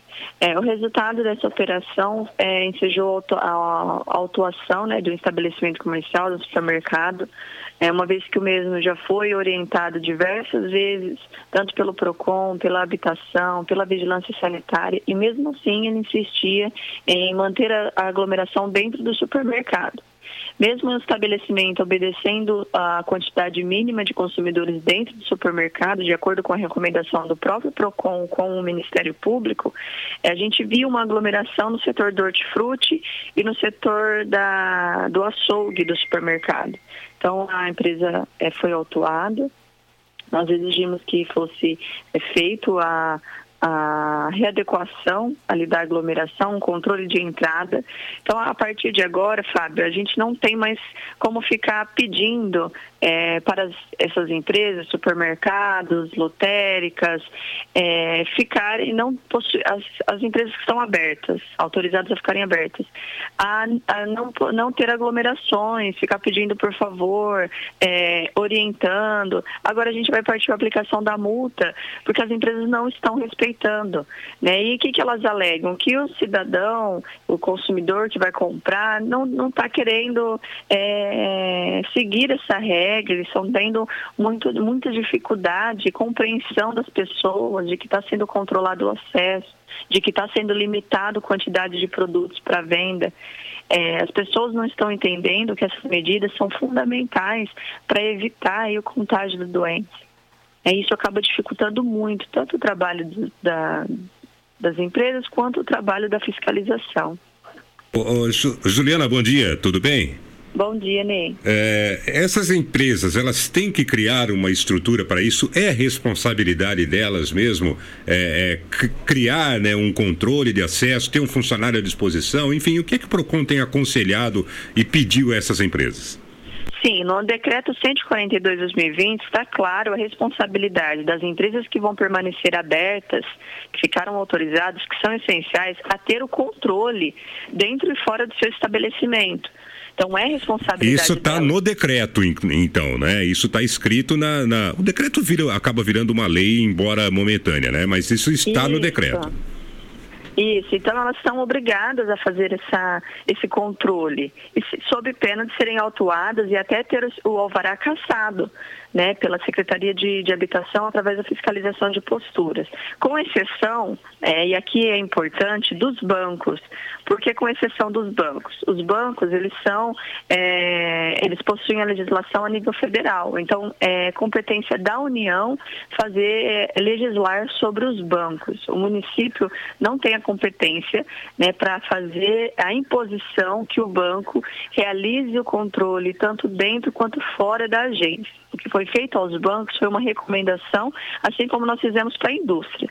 É, esse levantamento foi feito através da, do Departamento Jurídico da Prefeitura.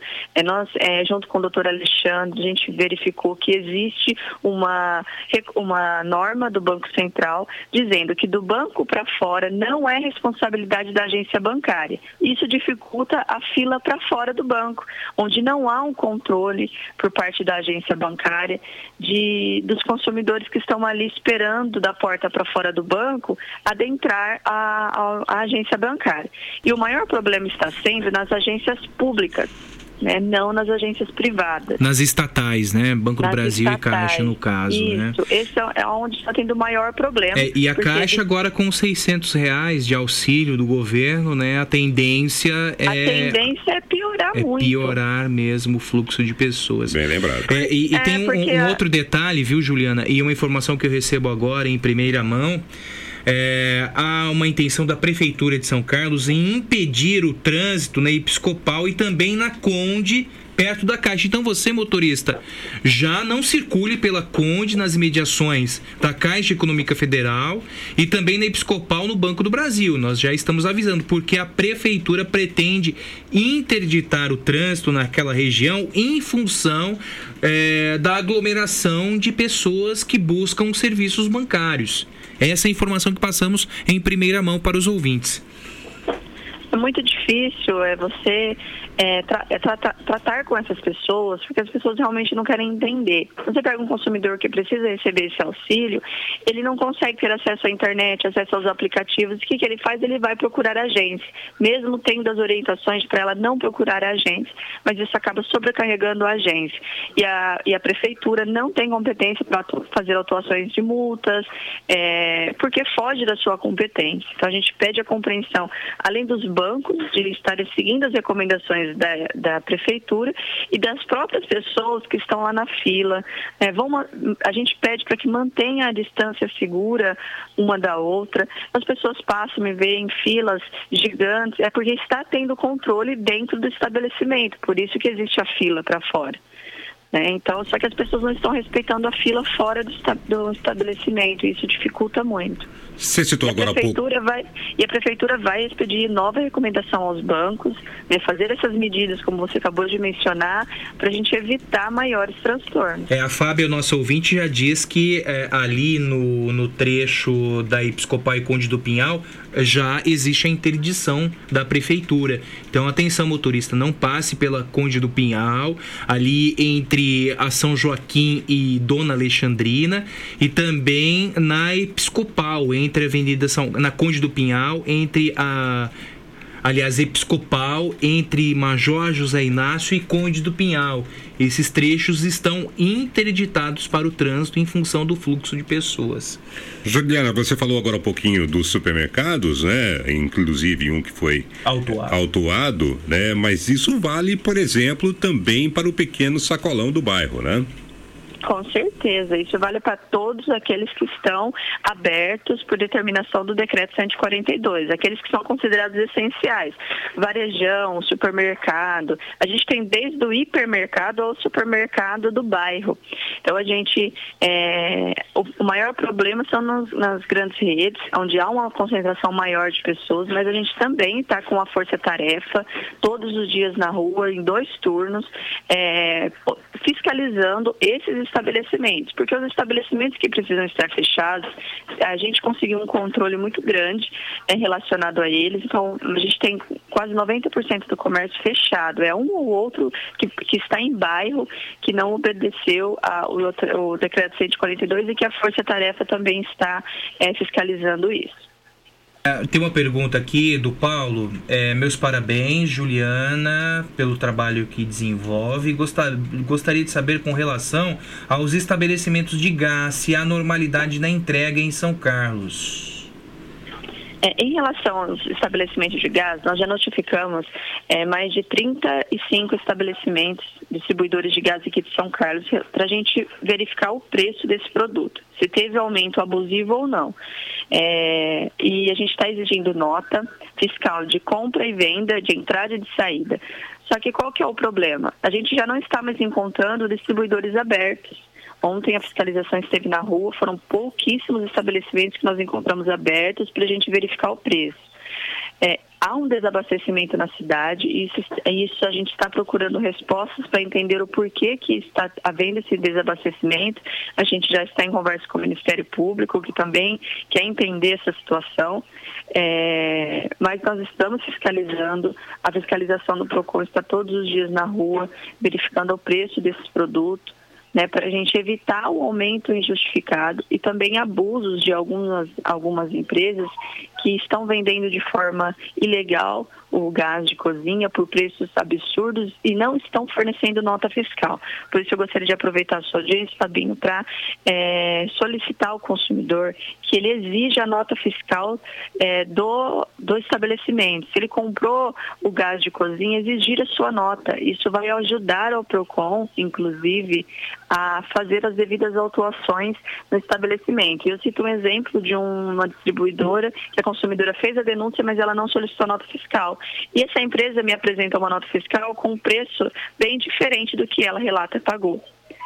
Ah, então a importância da fiscal, nota. Isso a exige a importância nota. da nota, porque eh, se ela tivesse a nota fiscal, a gente teria uma contraprova e poderíamos aí aplicar a multa a esse estabelecimento comercial. Então é fundamental que o consumidor exija a nota e envie essa nota aos canais de comunicação do PROCON, que hoje nós estamos com o WhatsApp, que é o 3419 4510. Juliana, é, uma outra dúvida que tem surgido na população e algumas pessoas até é, é, já se manifestaram no sentido de procurar o PROCON é com relação a mensalidades escolares.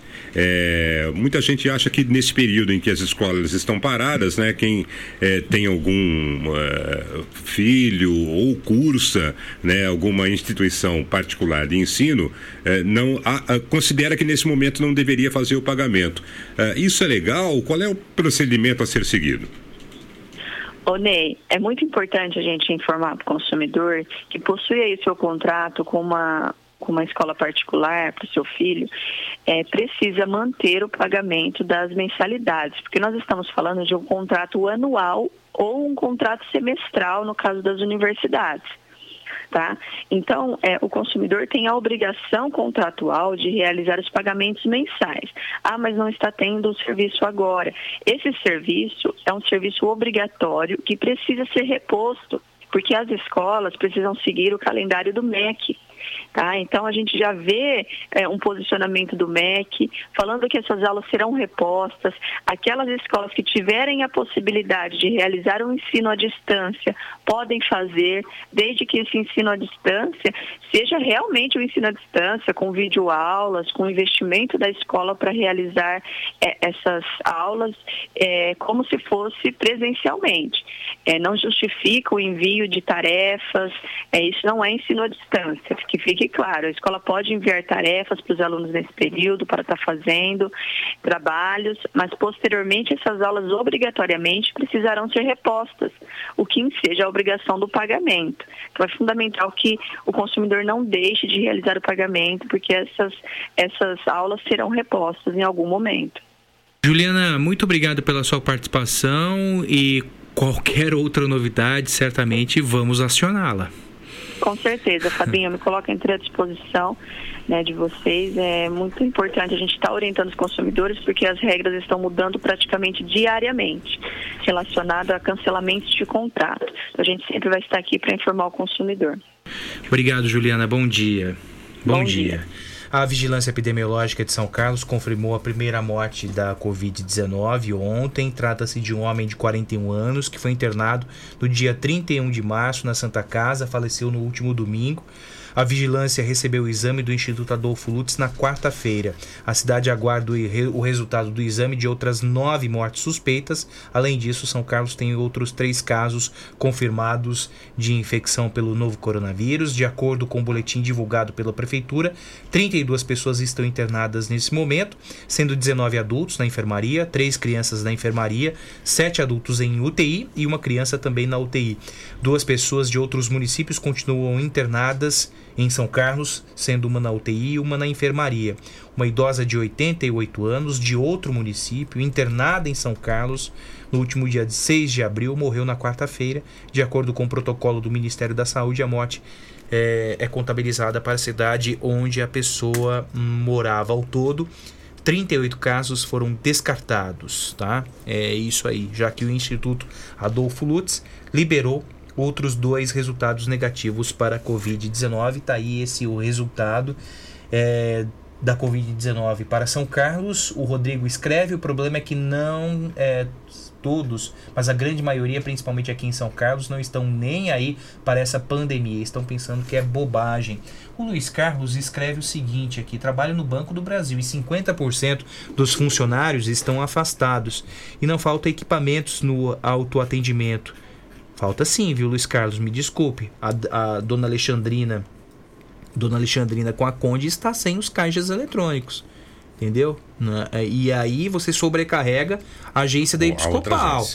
Aquela agência da Avenida na Praça Santa Cruz foi fechada. Você sobrecarrega a Episcopal. Temos uma agência com alto atendimento no centro de São Carlos, né? Um Banco do Brasil que atende uma gama enorme de clientes, né?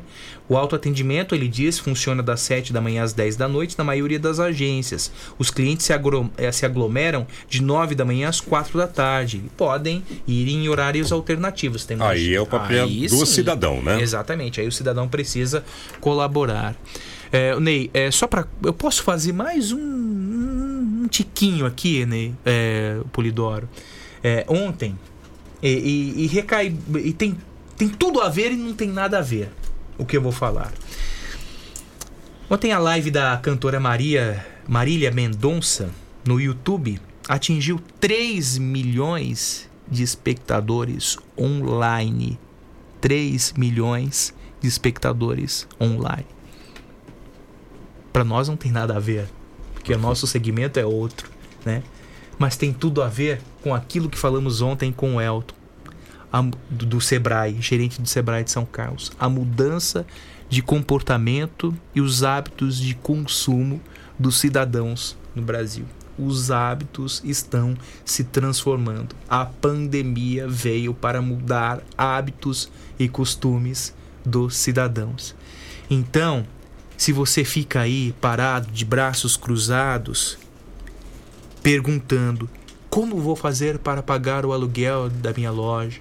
Como vou fazer para pagar o salário dos funcionários? Como vou fazer para pagar os impostos com as portas fechadas? Por que não mudar o como vou fazer para o já pensou? Já pensou se investisse no online? Já pensou se é, convocasse dois ou três funcionários de minha papelaria e fizesse um Delivery. feedback, um feedback com os clientes que já tenho cadastrados, perguntando as necessidades deles nesse momento?